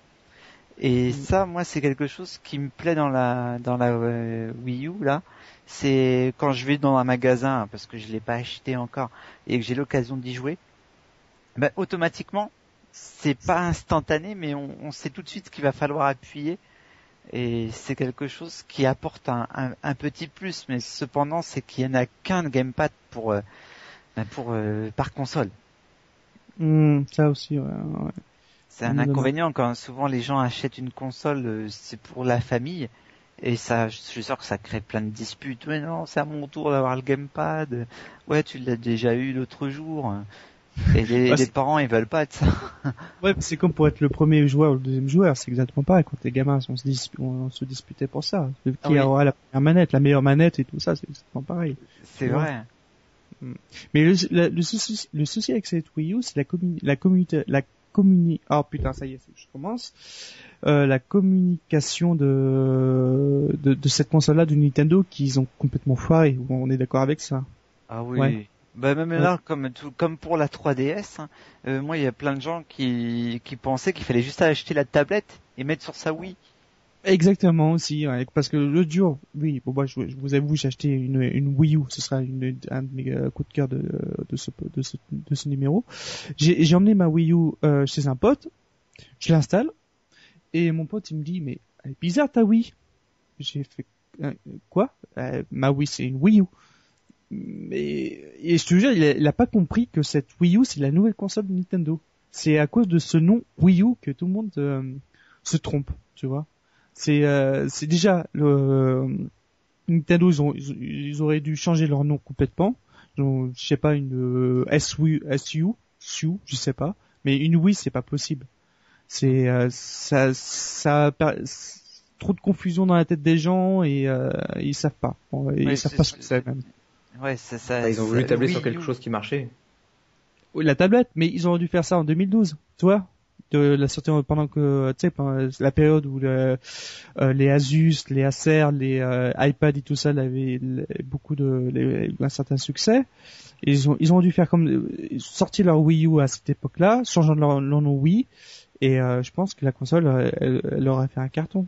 Non mais je parlais du nom du nom. Du nom. Le garder ah. oui, garder euh, c'est c'était une des consoles les plus vendues aussi là oui. Donc euh, ils ont voulu rester capitalisés sur ça. Ils auraient dû dire la, la Wii 2 ou la la Wii Plus, euh, un truc qui est plus parlant parce que Wii U donc c'est un U. et tout le monde, enfin tout, enfin, je veux dire, tout le monde n'est pas forcément anglophone et Wii U, ça, ça va rien dire pour eux. Le U, euh, U. Euh. Si j'avais quoi le U déjà Moi je sais pas. Bah, je sais pas. Je sais même pas ce que ça veut dire le U. C'est pour faire U. Oui toi. Oui voilà c'est ça. C'est euh. juste c'est ça pour faire le un jeu de mots avec oui et you quoi.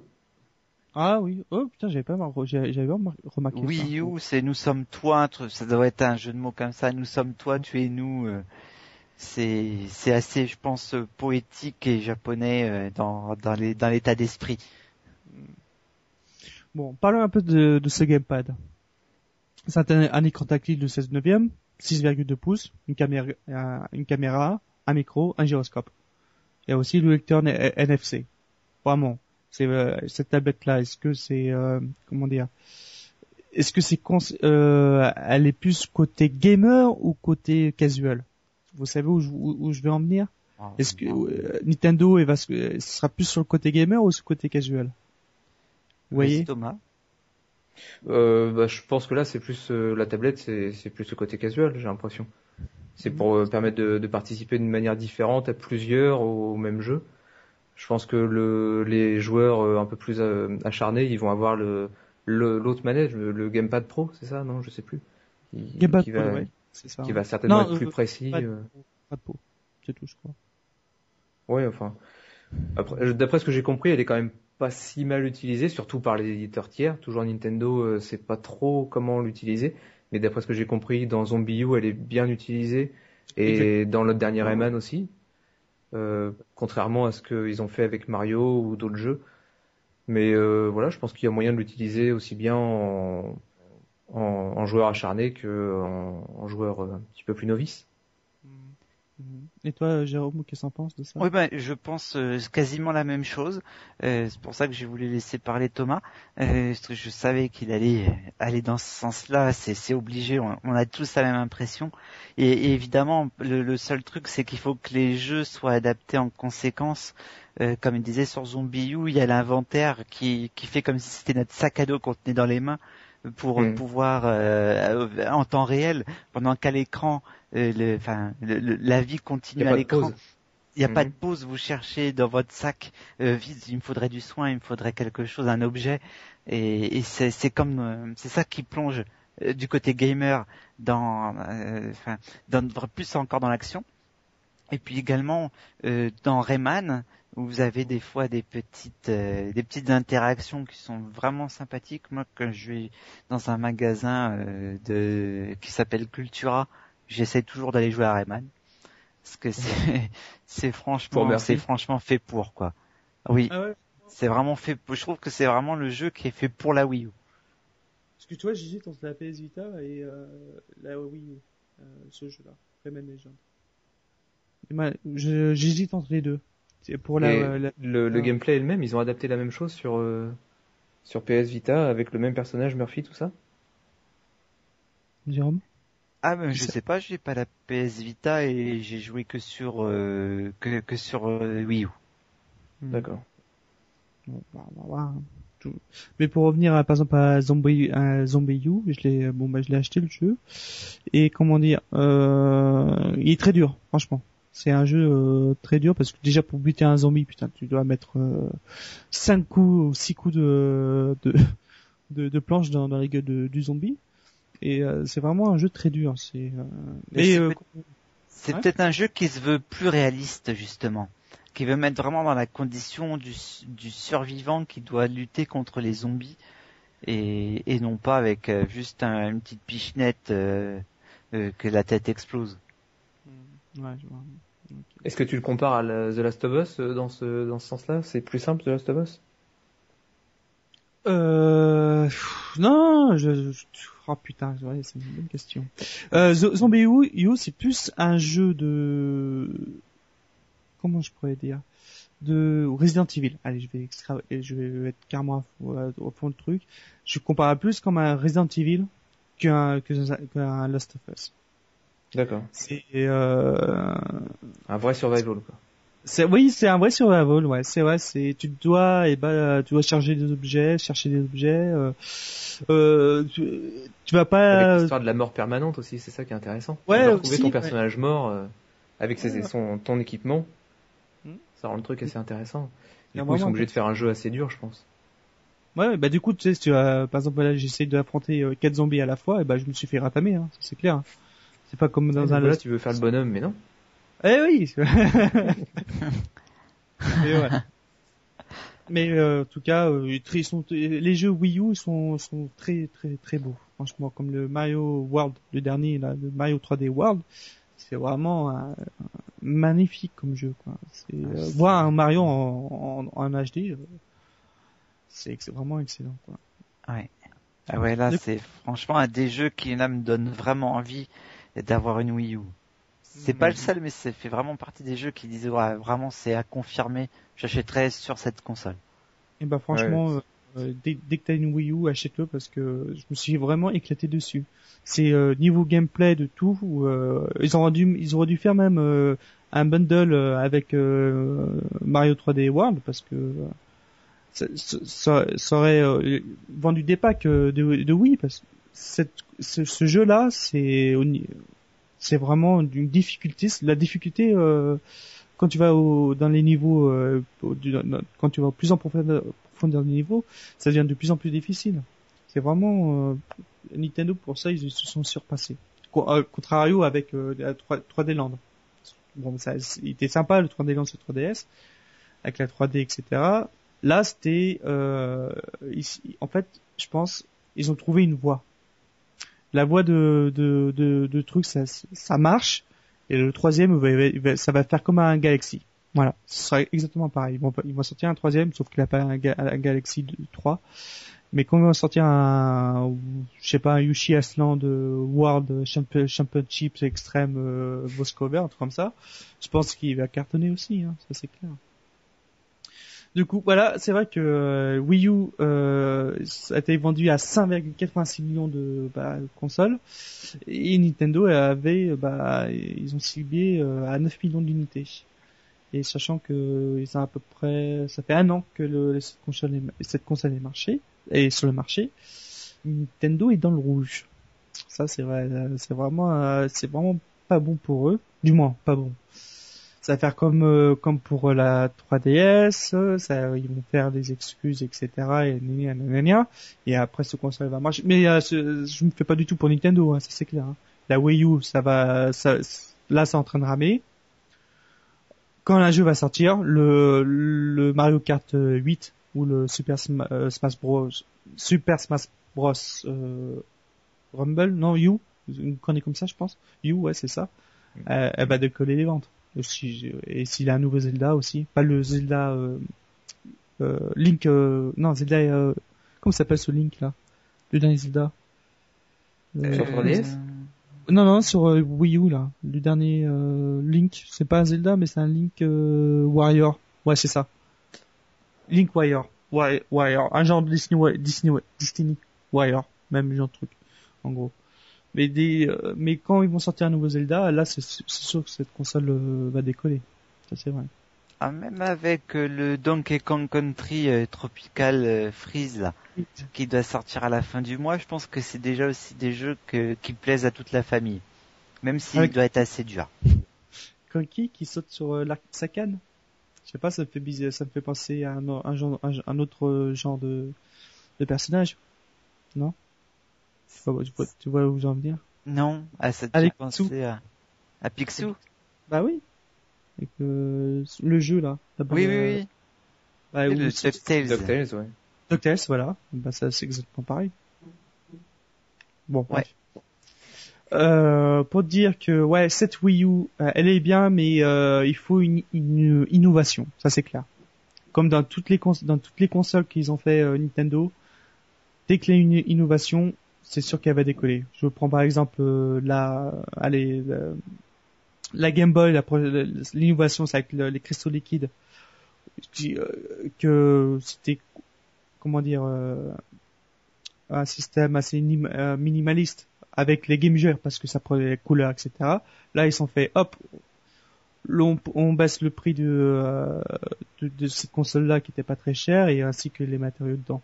Ou par exemple la Nintendo 64, même pas, mais euh, avec leur oui, Nintendo 64 était prévu en 93, bon, c'était sorti en 98, mais à l'époque le, moteur était, assez excellent, avec aussi leur, leur joystick, leur nouveau joystick était très très bien pensé. Sinon aussi avec euh, la, croix directionnelle de de la NES et leur et le et la Wii avec leur, le motion. Tu sais, ils sont sans cesse à renouveler le, gameplay tout ça. Avec la Wii U, s'ils si, vont réussir à trouver quelque chose avec ce gamepad, ça va être quelque chose de bon. Voilà. Euh, quoi dire d'autre sur ça aussi euh, Nintendo euh, apparemment va être sur le marché mobile mais ils veulent pas mettre leur truc leur licence dessus je pense ça un peu logique bah, c'est vrai qu'ils se tirent une balle dans le pied s'ils font ça. Sinon, à quoi vendre des, des 2DS, des 3DS si on peut retrouver des, des les mêmes Mario sur, sur tablette et sur smartphone C'est mhm. ça en fait. Hein. Et là, les gens auraient... Compagnon Ouais. Dans quel sens tu veux dire euh... bah, Quelque chose qui va pas empiéter sur les plates-bandes de, de leur jeu directement, mais qui, qui les accompagne. Je vois pas trop comment ils pourraient le faire, mais euh, voilà, il y en a qui l'ont fait. Donc, euh, faire euh, comme un... Comme ils ont fait avec GTA V. Oh, oui, c'est vrai, mais s'ils font comme un... C'est vrai qu'avec la 3DS, ça sert pas à grand chose. Mais s'ils font comme un eShop, ils proposent, ils proposent leur catalogue sur portable, et si ah t'achètes ton sur portable, euh, c'est transféré sur ta, sur ta console Nintendo. Tu vois, mhm. le truc? Genre comme un, iTunes, ou euh, Amazon, je sais pas. Ah ouais. Tout- Bah, de toute euh, façon, le dématérialisé, il va falloir qu'ils y passent. euh, D'accord ou pas, il faudra qu'ils le fassent. Ils ont déjà Oui, commencé, mais euh, C'est fait. euh, T'as le NES Remix là qui est pas mal, ce qui est pareil. Et qui euh, c'est tout euh, bah, le- les jeux remixés à la sauce euh, de- bah, d'aujourd'hui avec euh, des défis etc. Mais euh, là, euh, ils, se, sont ils se sont mis carrément dans l'objectif. Bah, on va faire des shops, comme tu disais. Ils ont découvert Internet. Euh, ouais, ça fait de- depuis je sais pas combien de temps qu'avec la Wii euh, c'était pas trop ça. Je pense que avec le marché mobile, ce qu'ils devraient faire, c'est que qu'ils mettent, je sais pas, des des comment je pourrais dire ça? Euh, Bah, je, sais pas. Voilà. Je suis en train, en fait, je suis en train de brûler une clope en même temps et en même temps que je parle. Bah, je te laisse la parole, Jérôme. si tu peux me sortir euh, de cette galère, s'il te plaît. Ouais, bah, on va essayer hein, de toute façon. De, bah, c'est, ouais, Nintendo, faudrait vraiment qu'ils apportent un truc. Je pensais à un moment, j'en en avais entendu parler, mais je sais pas si c'était des rumeurs, avec les Skylanders ou des choses comme ça, qu'on puisse mettre avec, euh, enfin, poser par exemple son personnage sur la sur la tablette et sur le gamepad, et Mhm. qu'on et, et en fait ce que ça puisse interagir directement. Et puis pareil avec la caméra, euh, que, que ça puisse interagir avec des cartes, avec des, des choses pour que ça se répercute à l'écran et qu'il y ait vraiment une valeur ajoutée à cette grande tablette qui est finalement pour l'instant pour la plupart des gens une grande manette euh, qui, qui n'est pas forcément indispensable. À savoir que de toute façon il faut que pour pouvoir jouer à plusieurs que vous ayez les manettes qui sont les mêmes que sur celles de la Wii. Et c'est- toutes ces choses-là aussi qui font que les gens se, se mélangent les pinceaux. Wii U c'est comme la Wii, mais il y a la tablette, mais ça sert à rien, mais on peut pas en avoir plus de plus d'une. Et ça, ça embrouille trop le cerveau des, des, des consommateurs qui sont à, la fois méfiants. Il faut vraiment qu'ils sortent euh, un truc comme ça pour euh, pour prouver que c'est justifié d'avoir la tablette. C'est vrai. S'ils sortent un Pokémon dessus sur la Wii U, Un Pokémon, Ah, tu vois, avec en plus on puisse acheter les figurines ah, tomber. des Pokémon. Alors là, c'est génial. Là, c'est, euh, je vais, je vais, je vais claquer des ronds, hein, c'est sûr. hein. Ah C'est oui, non, bon. mais c'est sûr. C'est, Ah oui. Et tout- toutes les collections, les à la échanges, façon euh, Skylanders. ouais, à ouais, la ouais. façon Skylanders. Ouais. T'imagines, c'est, euh, l'inconvénient de- des Pokémon, c'est sur, c'est sur euh, portable. Ouais. Si, pas comme le Rumble Wii U, parce que ça, c'est, une merde pas possible. Mais s'ils font un Pokémon comme sur portable, en 3D, en complètement 3D, euh, avec ton personnage en, en, en TPS, tu mets ta, ta figurine, tu vois ton personnage qui, lance son Pokémon, mais laisse tomber, si ça fera, ça va dépasser Skylanders. C'est, euh, t'imagines, ça va toucher euh, deux générations. La nôtre, du moins, la mienne euh, de, euh, des années euh, 80, début 90, plus euh, la nouvelle. Ça, euh, et surtout l'ancienne aussi pour vous, les, ceux qui sont qui sont Mais 30 ans. grabataire. Non, j'ai pas dit ça. j'ai pas dit ça. Non, Mais, mais, euh, tu vois, un truc comme ça couplé peut-être au- à, une, à un jeu la même chose mais sur 3DS où ça te permettrait de rencontrer des les persos que toi t'as dans des petites figurines. Tu t'en servirais aussi peut-être en Street Pass? Ça peut être pas mal aussi. Ouais. Oui. Oui, c'est ça qu'il faudrait qu'ils fassent. Ce serait une liaison entre 3DS et le DS hein, avec la Wii U, les petits, les petites figurines. Et, et il y aurait une interaction et les gens auraient envie, euh, ils pourraient le prendre chez eux, enfin chez eux à la Wii U, et en sortant euh, croiser des gens avec les Street Pass Voilà. et pour et pouvoir récupérer les, les trucs sur euh, sur la Wii U, ce serait génial. Un truc tout connement, les cartes. Les cartes, euh, la, ré- la réalité euh, augmentée, ouais. c'est ça? Ouais. Oui. Bah tu avec les avec les, les figurines, ils proposent euh, avec la carte, ça te permet de jouer avec ta Wii U et la 3DS. Voilà, et euh, ça te fait comme euh, comme la cour d'école où tu affronté tes, euh, tes, euh, tes tes petits copains Dragon Ball Z. Là, tu fais avec tes cartes et euh, bah comme euh, tu sais comme euh, les cartes à jouer de, de Pokémon, sauf que là Ouais. avec ta 3DS. Ça c'est pense- contraignant. Enfin, je sais pas, vous avez essayé les les jeux de réalité augmentée? J'ai essayé avec euh, ce qui m'a, par exemple avec euh, le Bravely Default, euh, ce qui m'a, trouvais le cul, c'est quand t'as la scène d'intro où tu dois sortir ta ton petit livret et derrière t'as ta petite carte en réalité augmentée et t'as Mm. une petite scène d'intro et tu vois là un, personnage sur ta table qui, Ouais. qui fait son animation. Et je, je trouve ça euh, super euh, innovant déjà. C'est euh, intégrer ça dans un jeu, c'est c'est Ouais, génial. c'est intéressant, mais je trouve ça assez contraignant quand même. Euh, faut, faut être bien placé, faut avoir un peu de place aussi. Euh, pour une console portable, je trouve que c'est beaucoup de contraintes. Mais c'est vrai que techniquement, euh, c'est c'est assez bluffant la première fois que tu essayes ça. Tu, ouais, ça, ça colle le sourire. Mm, mm, mm. Du coup, le NFC euh, 2014, ils, euh, ils ont ils ont fait une la, la dernière réunion euh, des actionnaires, c'est ça, qui a, qui a eu cette semaine, et euh, ils se sont euh, concentrés sur ça. Ils allaient mettre le paquet en 2014 sur- sur le NFC. Aussi, euh, ils disaient sur le marché euh, de la santé. Et oui, euh, on, va, on va bouffer de la Wi-Fi et le programme d'entraînement du docteur Kawashima. Et oui, il Ah. faut muscler son cerveau et son petit cul aussi. Il faut pas rester le cul devant sa télé, il faut le bouger aussi. Exactement. Bah c'est, aussi- non mais c'est intéressant, c'est un marché différent aussi. Hein. Ça, Bah, c'est ça a amené du monde sur la Wii, euh, de, des trucs comme ça avec le Ah balance oui, board, tout ça. Vise la mère de famille. Hein. Exactement. Ça vise la mère de famille qui va en plus euh, non seulement euh, faire plaisir à ses enfants, mais elle, quand les enfants sont à l'école ou euh, enfin sont partis au- au- ailleurs, elle pourra aussi prendre soin d'elle et de sa santé. Et ça a un effet euh, forcément, surtout actuellement. euh, on est dans une période où les gens font attention à eux et essayent d'être euh, en meilleure santé le plus longtemps possible. Mm, mm, mm, mm. Ça, c'est vrai. Euh, Est-ce que vous avez quelque chose à, raj- à rajouter sur euh, Nintendo Des trucs qu'on a oubliés?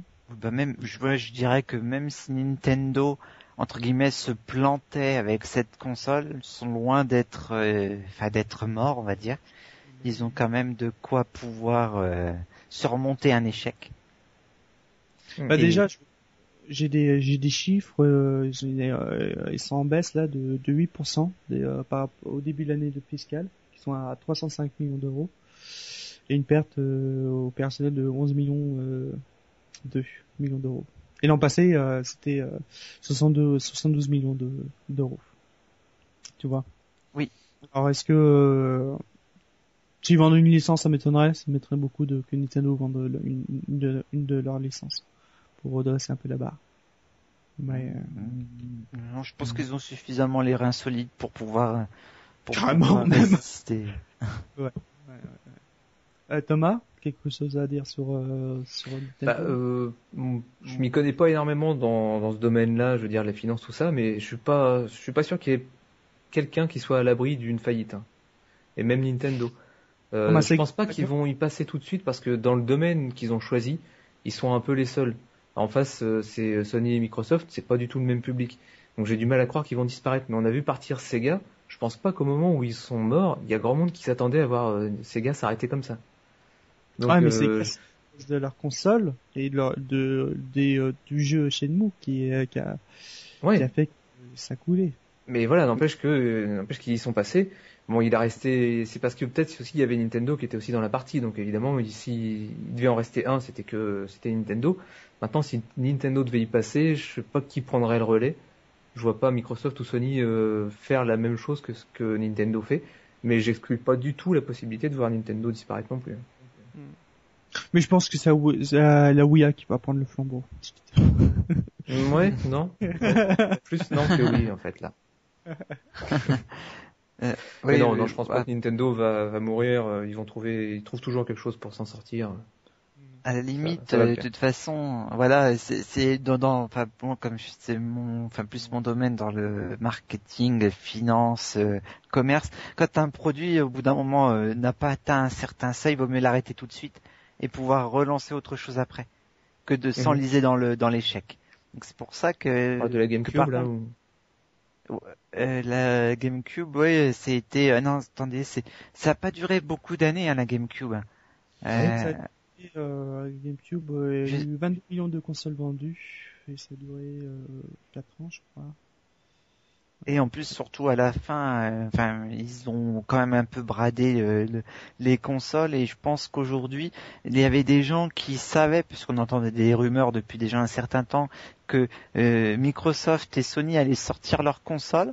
Et au moment où la Wii U est sortie, entre la confusion, entre l'attente de d'autres euh, d'autres joueurs pour, euh, ben parce que c'est un budget et qu'ils n'ont pas forcément les moyens d'acheter toutes les consoles, ils se sont réservés, ce qui fait qu'ils sont pas sortis au meilleur moment non plus, euh, Nintendo. Ouais, ouais, c'est vrai.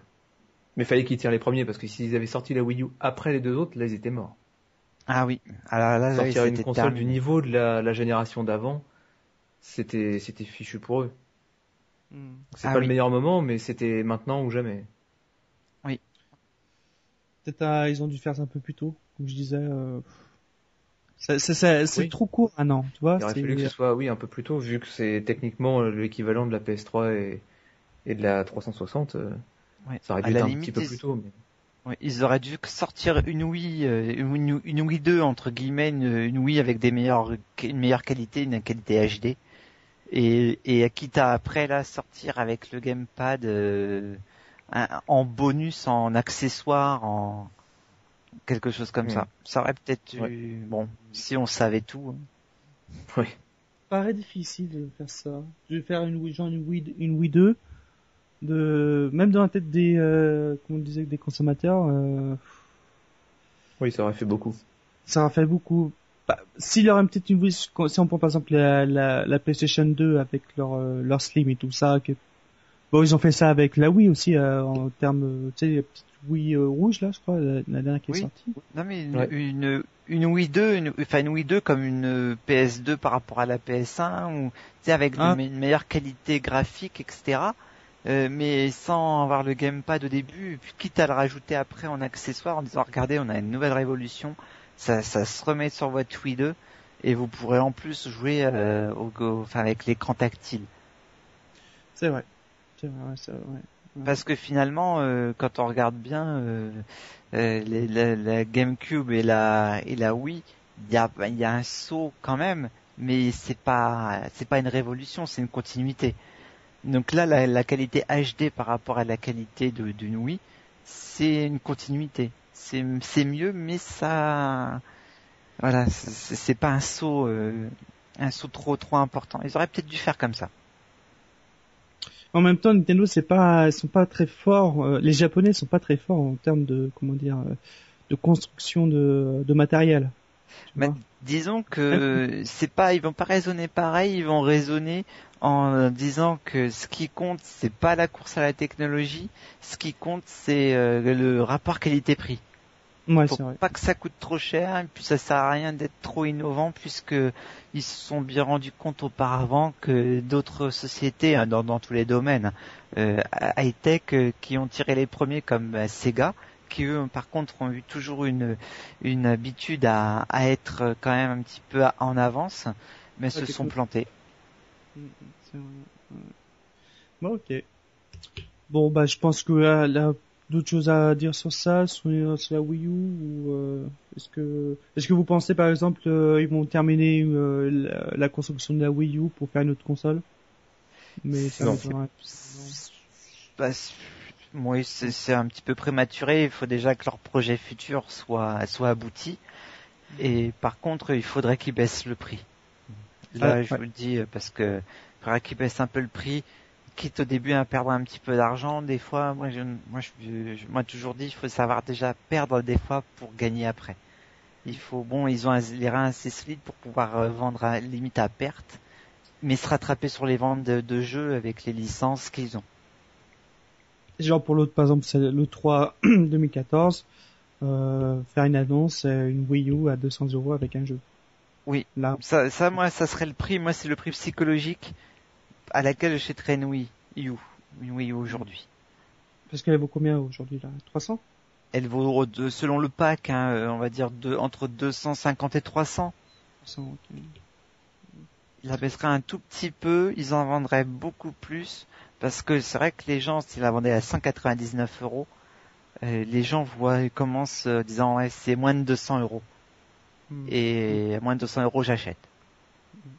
Aujourd'hui, je préfère économiser encore un tout petit peu et acheter une PS3, une PS4, je veux dire. Euh... Ah, tu serais plus parti sur la PS4 que sur la, la Wii U, tu veux dire oui, les gens, enfin les, les, les familles ou les jeunes, ils vont dire ah, je préférais encore économiser un petit peu, j'ai plus beaucoup encore à économiser avant d'acheter une, une console vraiment euh, top. Bon, bah sur ce, je crois qu'on a terminé avec euh, Nintendo. Si vous avez euh, des questions, chers auditeurs, vous pouvez nous la poser sur notre site internet, ça, ça pas de souci. Si on a oublié des choses, ou si vous voulez gueuler, bah, vous, vous, vous, marquez un petit euh, commentaire. On n'a pas été au fond des choses volontairement, et parce que sinon ça aurait duré des heures et des heures. Et en même temps, euh, on essaye aussi d'avoir notre notre point de vue personnel. Et ça, ça mérite d'être dit. Euh, nous allons passer au coup de gueule ou au coup de cœur de l'équipe de Jink. Et on commence par toi, Jérôme. Qu'est-ce que tu nous proposes aujourd'hui?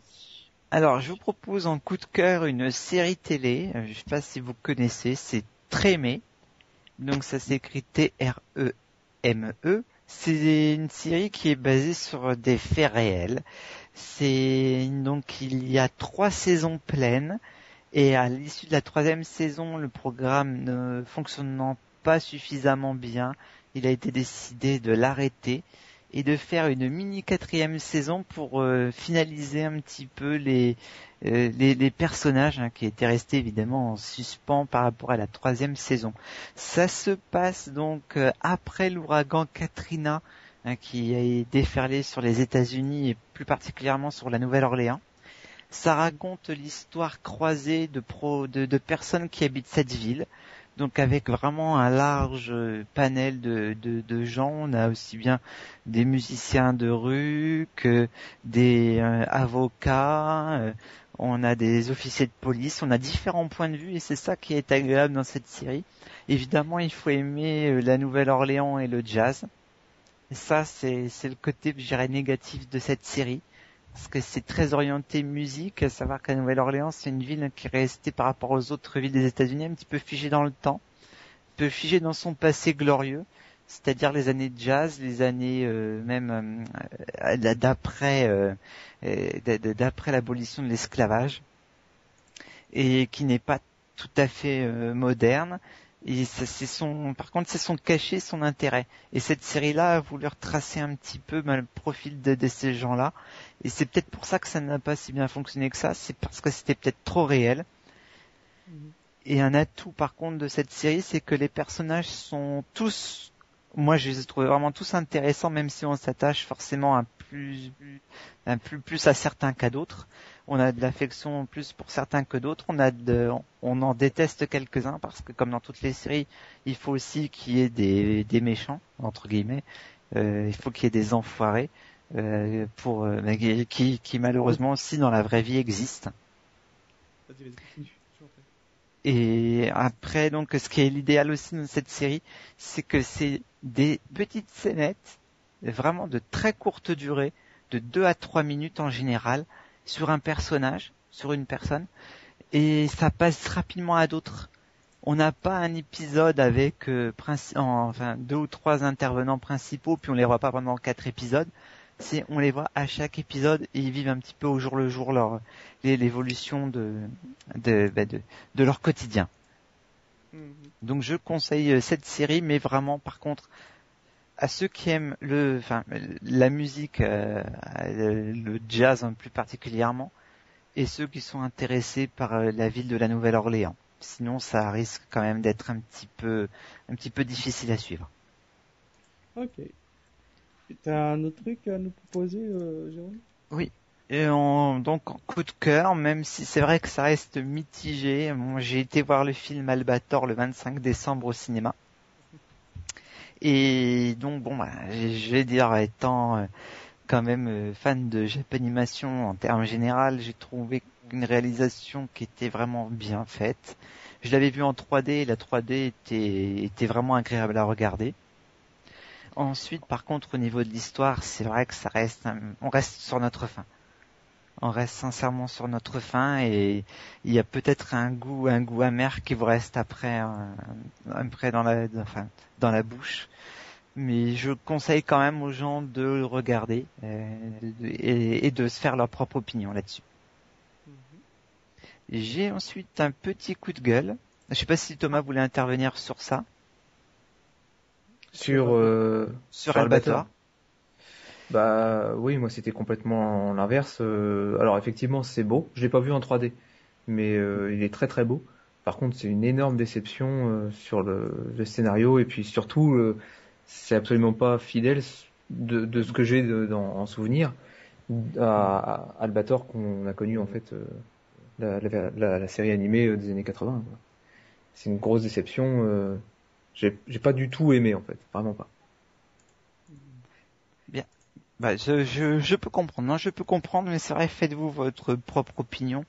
Euh, moi, je, je le conseille malgré tout. Faut l'avoir vu pour se faire son opinion.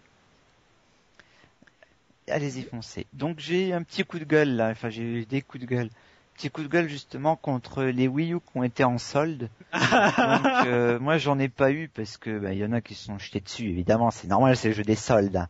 Ça, j'ai rien contre.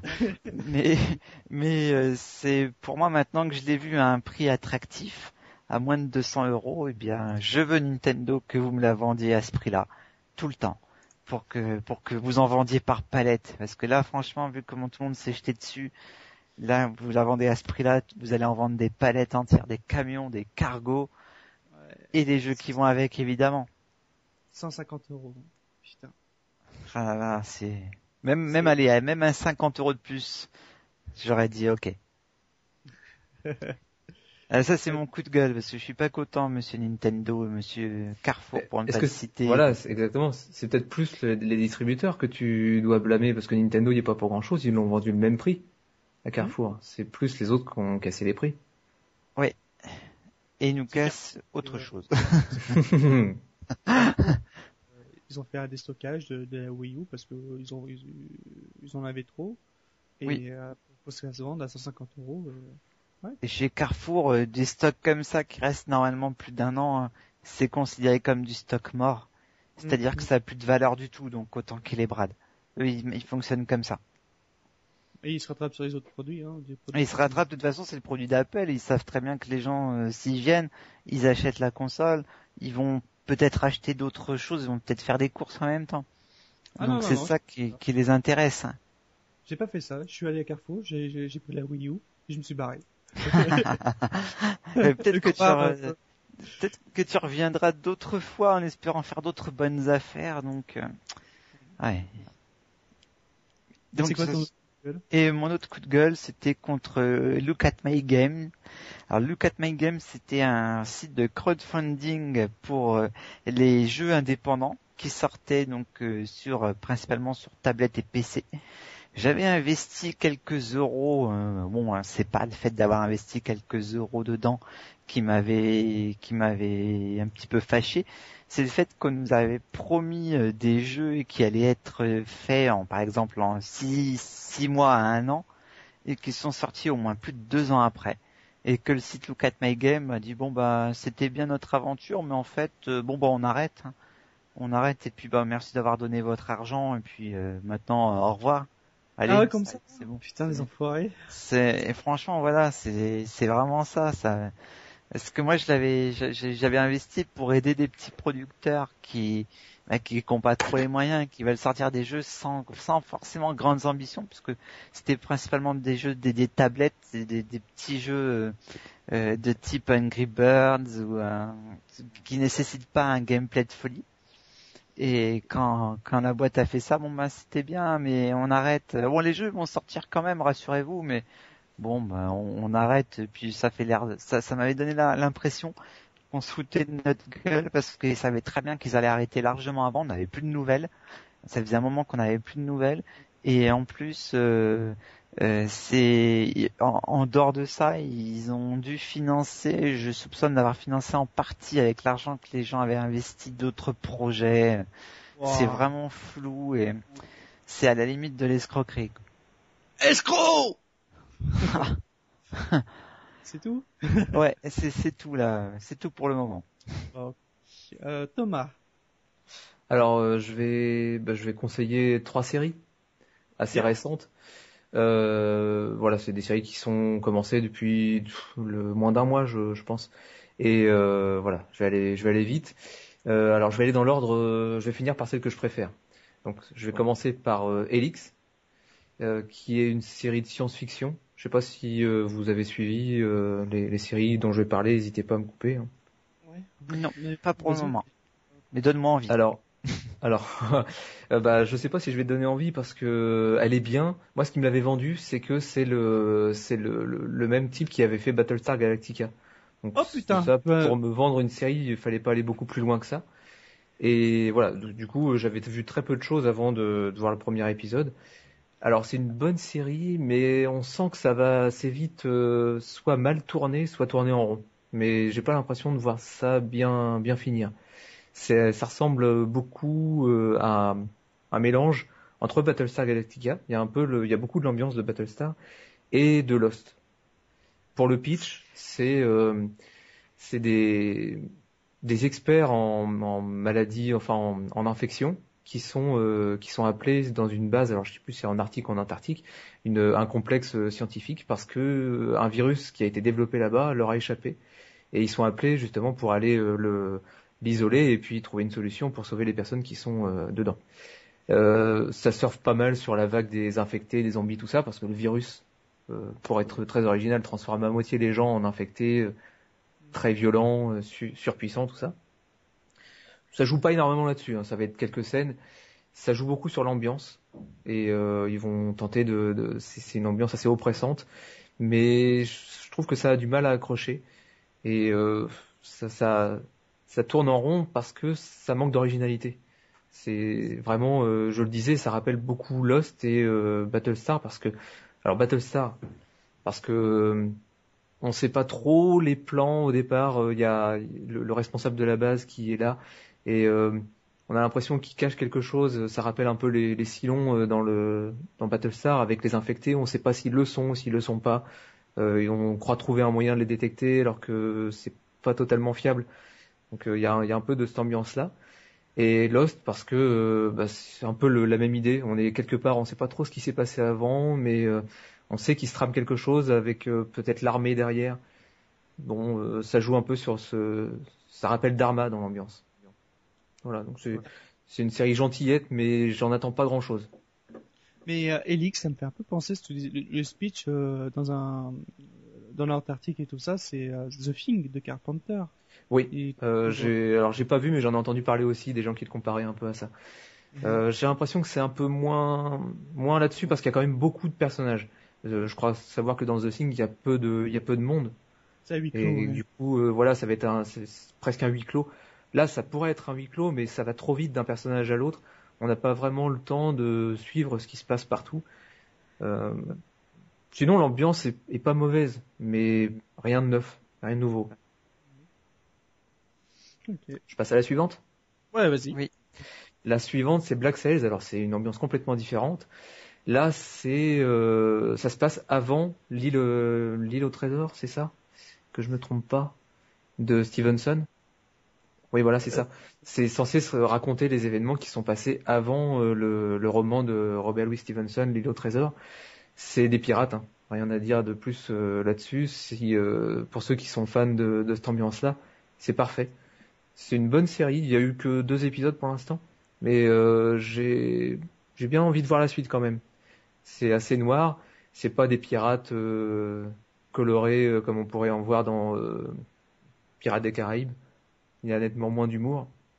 Ça tente d'être quand même beaucoup plus réaliste et euh, assez une intrigue sympa avec euh, des, des personnages attachants.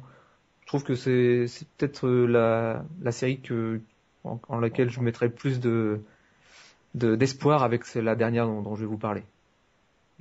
Ok. Trop dé- détective, c'est ça? Trop détective, c'est la dernière, c'est euh, bah, celle qui, pour moi, euh, est la plus efficace.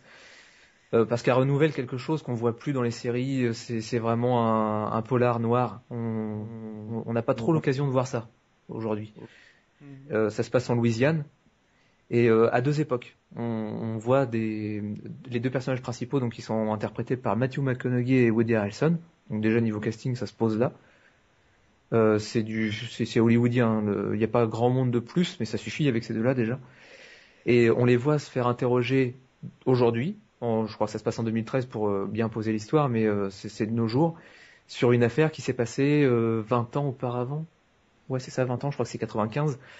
Et les, personnages, on voit qu'aujourd'hui, ils ont beaucoup changé par rapport à ce qu'ils étaient au départ. On a un personnage qui est assez, assez rigide, donc c'est Matthew McConaughey, qui a pas vraiment de vie à part son boulot et euh, qui est très touché par l'affaire euh, en 95 et aujourd'hui on voit qu'il est devenu euh, complètement c'est une loque. Il est contrairement à ce qu'il aurait pu être dans les années d'avant. Et Woody Harrelson qui semble être lui plus fidèle au personnage qu'il était à l'origine mais on sent quand même que qu'il a changé. Et je la trouve intéressante parce que il y a une ambiance qui est super pesante. Là autant dans Elix on la sent bien l'ambiance. Ici on l'a subit. Dans True Detective c'est c'est assez fort. Euh, tu commences l'épisode, tu vois pas trop ce qui s'est passé, il est fini, tu te rends pas compte en fait qu'il est fini. Et pendant tout l'épisode, t'es plongé dedans, t'es avec les personnages, parce qu'il y a beaucoup de scènes qui se passent euh, en voiture par exemple. Et c'est ça peut paraître chiant, mais c'est beaucoup de dialogue. Toi qui aimes bien Q justement Tarantino, ouais. ça, pourrait te parler, notamment avec le le premier et le troisième épisode. Le troisième, c'est celui que j'ai j'ai préféré. Bon, il y en a eu que trois pour l'instant. Mais la scène d'ouverture du troisième épisode, ça se passe pendant euh, comment comment ils appellent ça euh, Vous savez les, les prêches des des, des comment comment des, des, prêtres euh, comme on voit que aux États-Unis euh, les les mecs qui font des grands discours dans les églises. ça s'appelle ça des prêcheurs. Oui, voilà, c'est ça. Euh, donc c'est dans une église qui est semi-officielle et en fait les personnages vont discuter pendant tout le temps du, de, de, de ce prêche-là. Euh, ils vont discuter un dialogue qui, un peu à la Tarantino, par moment, ça, ça se dit, on se barre en se disant mais qu'est-ce que ça a rien à voir avec l'histoire, mais ça passionne quand même. On est on est intéressé par ce qui se passe et euh, ces scènes-là sont assez intéressantes. Donc hmm. c'est trop détective, vous pouvez y aller. C'est HBO pour vous le vendre un petit peu plus, voilà pour ceux qui ont apprécié. Et euh, alors c'est des épisodes d'une heure quand même. Hein. C'est faut prendre le temps, euh, mais euh, bon voilà pour l'ambiance, l'accent, même si on n'est pas forcément habitué au, c'est rare que je regarde des séries en, VO, mais là ça apporte quelque chose parce qu'on a vraiment l'accent des personnages, on a du mal à suivre quand ils parlent. C'est vous pouvez y aller, c'est top. Bah déjà tu m'as convaincu avec Elix c'est trop détective déjà. Ah pour les Helix, euh, ah oui, bah, Battlestar euh, Galactica déjà. Et ouais. True Detective avec Tarantino. bah, oui, il faut pas t'attendre à du Tarantino. Euh, je dirais que ça, ça, ça s'approche peut-être plus des frères Cohen, mais dans le dans les dialogues, les frères Cohen font à peu près la même chose que Tarantino. Et pour l'ambiance, on retrouve un petit peu aussi ce qu'il y avait dans les dans Hannibal, le deuxième film de, du Silence des agneaux. Et d'après ce que j'ai compris, en plus l'intrigue ressemble beaucoup à la série Hannibal dans le premier épisode, vous allez voir quelque chose. Ceux qui suivent Hannibal, vous allez peut-être retrouver quelque chose qui ressemble beaucoup à, à True Detective. Eh bah, euh, je vais passer à moi. Euh, moi, j'ai un coup de gueule. Je pas, pas, bon, c'est pas un coup de gueule, mais un peu une déception ou une curiosité. Ce sera euh, sur The, Hobbit, la désolation de Smog.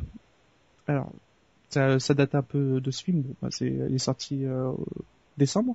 Je l'ai vu le 24 décembre parce que j'en ai rien d'autre à foutre. Et comment dire ce film? Alors, déjà le premier euh, Hobbit, j'ai bien aimé. C'était sympa. Je sais pas est-ce que euh, vous avez vu le Hobbit euh, récemment ou pas? J'ai commencé à le regarder, mais je, me suis presque endormi au bout d'une demi-heure, alors j'ai arrêté. alors je sais pas si je vais spoiler la grave, grave ou pas. Je vais voir. Bon. Alors, le Hobbit, la désolation de Smog, franchement, c'est il y a des bonnes choses et des mauvaises choses. Les bonnes choses, c'est au niveau histoire. Peter Jackson a réussi à faire quelque chose de bien pour euh, le Hobbit qui, qui tient dans un bouquin de 100 pages. Là, il a, réussi à faire une trilogie. Bon, bravo Peter Jackson, c'est une bonne chose que tu as fait. Bon. Après, euh, les trucs dans, dans ce film, on revoit beaucoup de scènes qu'on a déjà vues dans le premier ou dans les ou dans les dans les anciennes trilogies. Ça veut dire que par exemple, euh, comme, euh, comme je disais à Thomas l'autre jour, c'est quand par exemple dans le premier euh, le Hobbit, vous avez cette fuite en avant de dans la dans la caverne des Hobbits, euh, Goblaville, où vous avez Gandalf qui euh, bon bah qui fait son chemin et tout ça et tous les autres se bastonnent. Et là, dans avec, avec, pour ceux qui l'ont vu, chers auditeurs, avec la scène des tonneaux, franchement j'ai trouvé ça un peu trop quoi. C'est c'était du déjà vu. Après aussi, vous avez certaines scènes aussi que vous c'était déjà vu. Quand un mec il se prend une flèche avec euh, du venin de, Morgul, un truc comme ça, et que bon bah il, euh, est empoisonné euh, il doit le sauver. On a vu ça avec le Frodo dans la, première trilogie. Bon, bref. Aussi dans dans ce film-là, c'est les effets spéciaux. Alors là, c'est là certains moments où ça m'a ça m'a fait bizarre. Par exemple dans, dans, la scène des tonneaux où j'ai où, on a l'impression que c'était filmé euh, surtout quand ils sont dans quand on voit la caméra qui est dans l'eau et un peu comme dans, il faut sauver, euh, le soldat vous voyez comme ça fait? Quand il, quand il commence à débarquer euh, t'as la caméra qui sort de l'eau et qui euh, qui euh, qui va dans l'eau je sais pas si vous vous en mhm. souvenez ouais, ouais. bah là ça fait ça, ça, fait à peu près la même le même genre de choses mais avec filmé en GoPro c'est le truc un peu dégueulasse tu vois? Et, euh, et après aussi, c'est au niveau des images de, des, des, effets spéciaux avec le dragon, Smog. Certains moments, ça fait, c'est, c'est flou, c'est, ça a rendu un peu, ouais, un peu dégueulasse. Je sais pas, c'est quelque chose qui, qui m'a beaucoup gêné. Après, vous aussi, il y avait une scène avec un truc en or, je ne veux pas trop spolier, mais où quand j'ai vu c'est la, matière qu'ils ont fait en effet en effets spéciaux de, de l'or, j'ai fait euh, on dirait du papier d'aluminium en, gros euh, doré. C'est plein de petits trucs comme ça. Au niveau scénario aussi où ça pêche un peu ou quand, quand Gandalf euh, fait part dans une dans une quêtes et qu'on trouve un autre personnage et on, s'est dit mais ouais mais il va faire comment pour la pour la suite pour le troisième?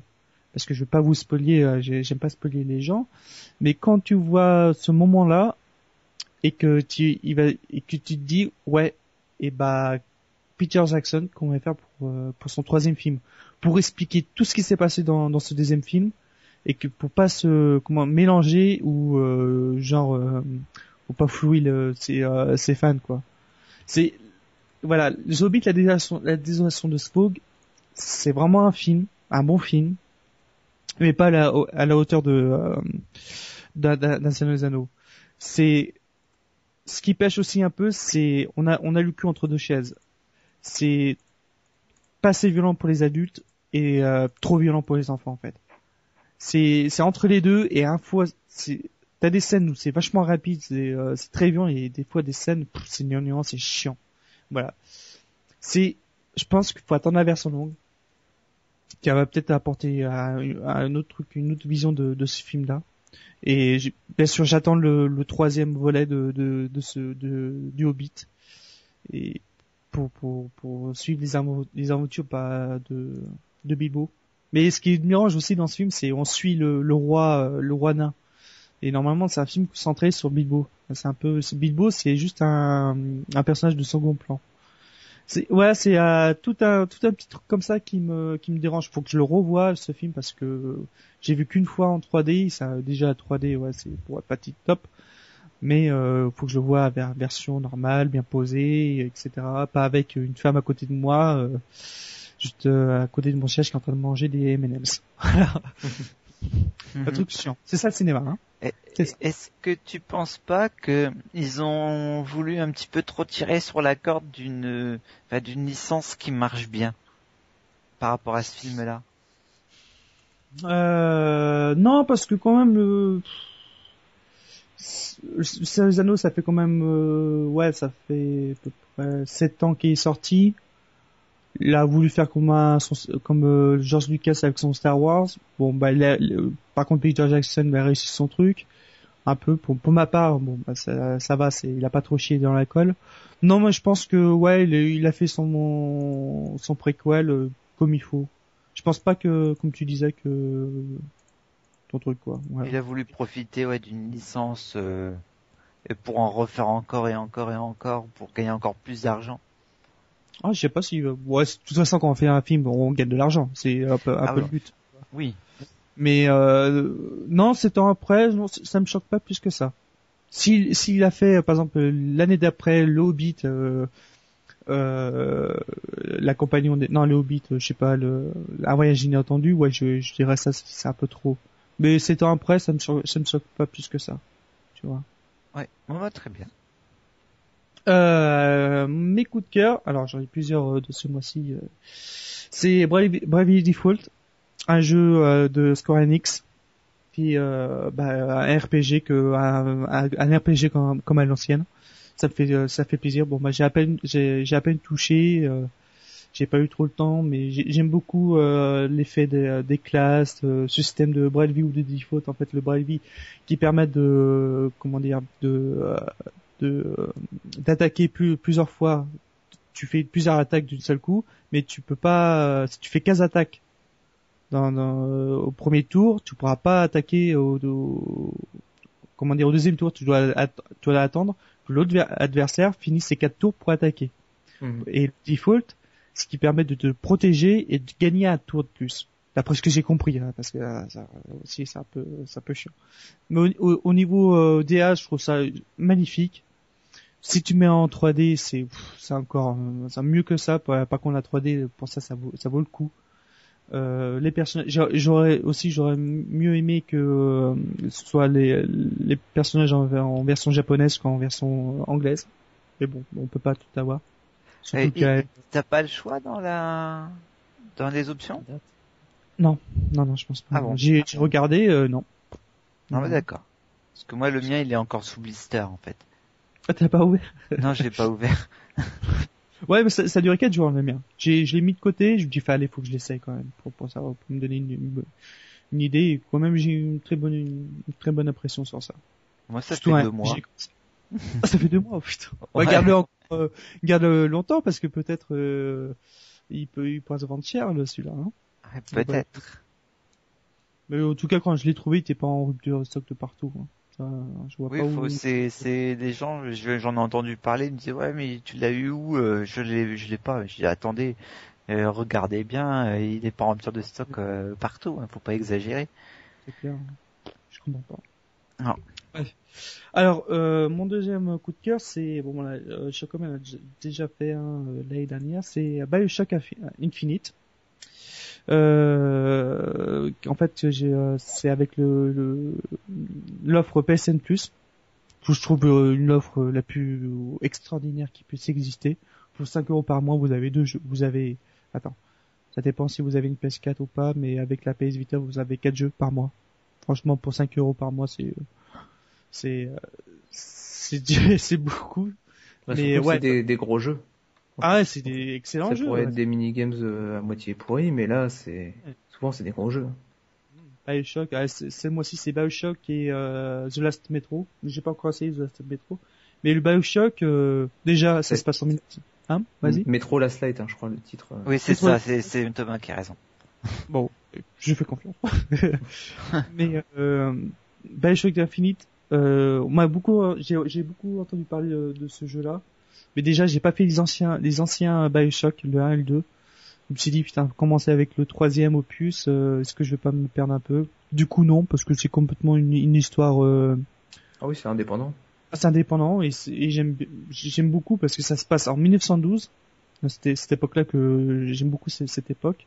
Et vous avez ce, ce en fait, l'histoire, bon, voilà, vous connaissez tous, c'est cette cité des nuages qui euh, que là, un gouverne un comment s'appelle? Un prophète euh, qui qui crée une société du euh, une petite euh, d'utopie ou de dystopie pour certaines personnes qui sont dans dans cette cité des nuages.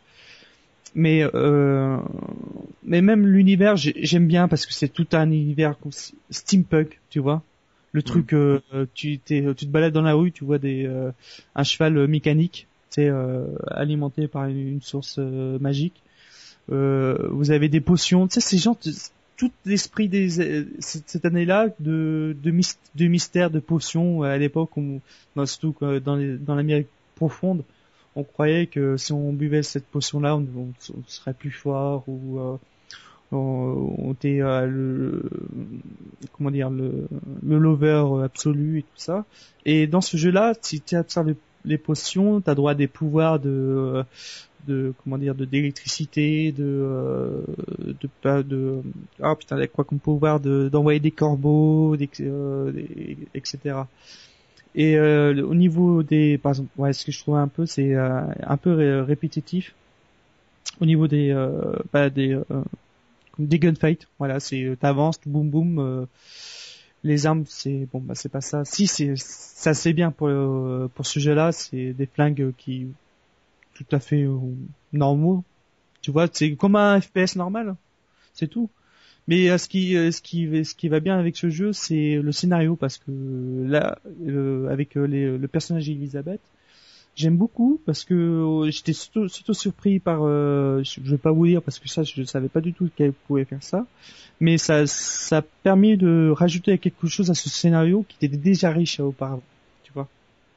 Je sais pas si quelqu'un a essayé ce, ce jeu, mais euh, vous voyez où, je vais où je vais en venir. Hmm. Oui, oui, mais j'ai pas essayé. Bah, voilà, mais je te conseille parce que moi, je, comme il a essayé, je dis bon bah ouais, je vais voir euh, si jamais je le trouve d'occasion et euh, du coup je l'ai essayé. Euh, bah, j'étais en vacances pendant une semaine, moi je, je suis presque à la fin du jeu et franchement j'attends j'attends voir le twist scénaristique scénaristique parce que ce qui paraît il y a un twist. Je vais voir si ça vaut le coup ou pas. Voilà. Euh, mon coup de cœur, c'est la Wii U en solde. voilà. Ouais, ouais, 150 euros, bah je crache pas dessus. Voilà. C'est. Bah moi non plus. C'est euh, surtout que, en fait, j'ai, oula, même si je joue pas beaucoup à cette console, si je joue un peu, mais mais c'est juste pour avec, avec cette euh, avec ce gamepad où tu peux naviguer sur internet. Je trouve ça, je trouve ça excellent. Où tu euh, qui permet de, tu peux voir des vidéos sur YouTube sur ton écran HD et, euh, et voilà quoi. Tu, par exemple, j'ai fait mon Google Doc aujourd'hui sur ma Wii U, tu vois. J'ai j'ai fait mes trucs, j'ai regardé mes news internet, etc. sur mon écran dans mon canapé tranquillement. Ça, je trouve ça, je trouve ça agréable. Franchement, pour ça. au niveau navigation internet, c'est le top. J'aime bien. C'est c'est pas sur un, par exemple sur un PS Vita où tu te fais chier avec ton petit écran slider avec le multitouch. Là, c'est juste euh, comme une DS avec ton petit stylet. Euh, tu, fais ta recherche, euh, tu regardes tes vidéos YouTube, des YouTubeurs. non, mais franchement, pour pour la navigation internet, elle est pas mal. Voilà. Et enfin, je fais, ça fait, je crois, que ça fait la première fois que je fais un coup de cœur aussi long. Là, d'habitude, j'ai juste un ou deux, mais là, j'en ai beaucoup. C'est, je sais pas si vous connaissez la stratégie d'Ender. Non. J'ai vu la bande annonce, oui. Ouais, c'était adapté à un bouquin et bon, mon c'était une, une trilogie parce que je il me semble que c'est une trilogie sur, euh, en, en roman. Alors, qui c'est Harrison Ford dans dans cet épisode-là, dans cette euh, dans ce film-là. Il fait vieux, hein, comme tu vois, qui est vachement réalisé et tout ça, mais il est toujours un, bon rôle, excellent. Alors l'histoire c'est quoi? Euh, c'est à la suite d'une invasion extraterrestre euh, dans les années 2013. Euh, là, je crois c'est 20 ans plus tard. Le gouvernement organise des, des sélections de, gamins de 12 de 15 ans, je crois, ouais, à peu près, pour euh, pour intégrer l'armée et détruire euh, et combattre les extraterrestres. Je sais pas ce que c'est, je crois que c'est des sortes de de bestioles d'insectes assez bizarre. Et on suit un jeune homme qui s'appelle Ender et qui va euh, qui va monter les, les échelons dans le dans le comment dire dans, dans ce centre d'entraînement de euh, de, l'armée euh, de pas de l'armée planétaire parce que en gros c'est un gouvernement euh, gouvernement du monde quoi c'est un gouvernement voilà je sais pas comment vous dire bref et pendant tout le long du film, on suit bah, ce jeune-là, ce jeune avec les situations différentes avec ses ses copains de de, de chambre et ainsi de suite. De, de, il va passer de colonel colonel de général et qui va commander une équipe. Après, il va commander un vaisseau, etc. Mais pas tout ça en tant que dans, une simulation. C'est pour en fait préparer quand ils seront adultes au, euh, au combat euh, au combat réel. C'est tout un pour leur conditionner quand, ils sont gamins pour être des tueurs nés fait. Et euh, quand j'ai vu ce film, je fais la fin surtout. Ma, bon, je savais au début du trois quarts du film, je savais ce qui va se passer parce que c'est c'est c'est un peu long euh, au niveau du scénario. Tu, sais comment ça va se passer la fin, mais euh, franchement, c'est un très un très bon un très bon film. Je vous le conseille fortement parce que c'est euh, surtout le jeune, je sais pas qui c'est le jeune, je vais dû me, me documenter sur ça. Et voilà. Voilà, voilà pour ce, ce coup de gueule et le coup de cœur de l'équipe. Donc, bah, c'est ça. On a fini euh, cet épisode 26 sur le thème de Nintendo et news. Euh, vous pouvez nous retrouver sur notre site euh, podcast Jink. Euh, non, c'est attends, si, attends, c'est quoi? Podcast Jink WordPress.com, c'est ça? WordPress.com. Si vous faites sur la recherche podcast Jink. Euh, vous pouvez nous retrouver aussi sur Podcast France. Mettez-nous 5 étoiles sur, le site de Lernouf. On passe le bonjour euh, Lernouf. Euh, mon Twitter c'est @kio42. Euh, Jérôme, c'est quoi ton Twitter Alors, euh, j'ai underscore ROM 60, donc Jérôme 60. Et toi, euh, Thomas? C'est Twams, Vous pouvez nous envoyer un mail à podcastjink.gmail.com, à mon mail aussi kiusan42.gmail.com. Si vous avez des questions si vous voulez euh, gueule ou que vous voulez participer un numéro avec nous. Euh, je remercie, nous remercions aussi également au site badgeek.fr qui nous a euh, bah, fait le permis de faire le live. Et nous remercions les personnes qui sont présentes sur le live.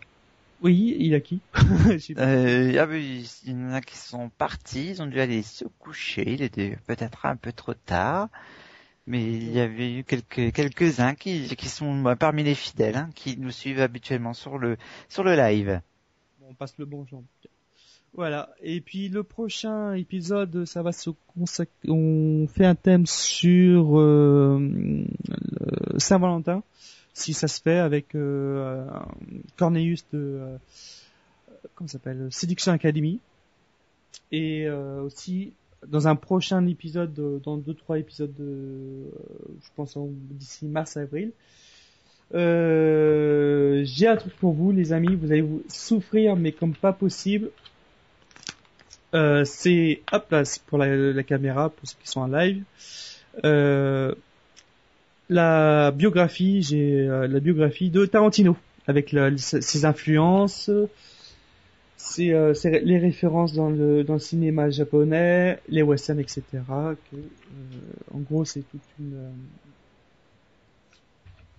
voilà, c'est un dossier que que, que j'ai récupéré tout ça. Vous allez, vous souffrir, moi je dis. Si vous aimez, si vous aimez pas Tarantino, bah zappez, je sais pas. voilà. Et nous, nous, remercions aussi Pod Radio. Exactement, Pod Radio et Pod Show, parce qu'apparemment, il y a un nouveau truc là, Pod Show, que j'ai vu qui circule sur, sur Twitter. Je sais pas si t'as vu Thomas. Oui, euh, j'ai pas du tout, j'ai pas creusé, mais apparemment, oui, ils proposent une bêta à, ceux qui veulent tenter. Euh, j'ai pas pris le temps de, de regarder ce que c'était exactement, mais ça. Prépare quelque chose. On vous dira ça plus. Donc, euh, prochainement dans voilà, bon, vous tous une bonne soirée et une bonne nuit. À très bientôt. Salut tout le monde. Merci à tous. Salut.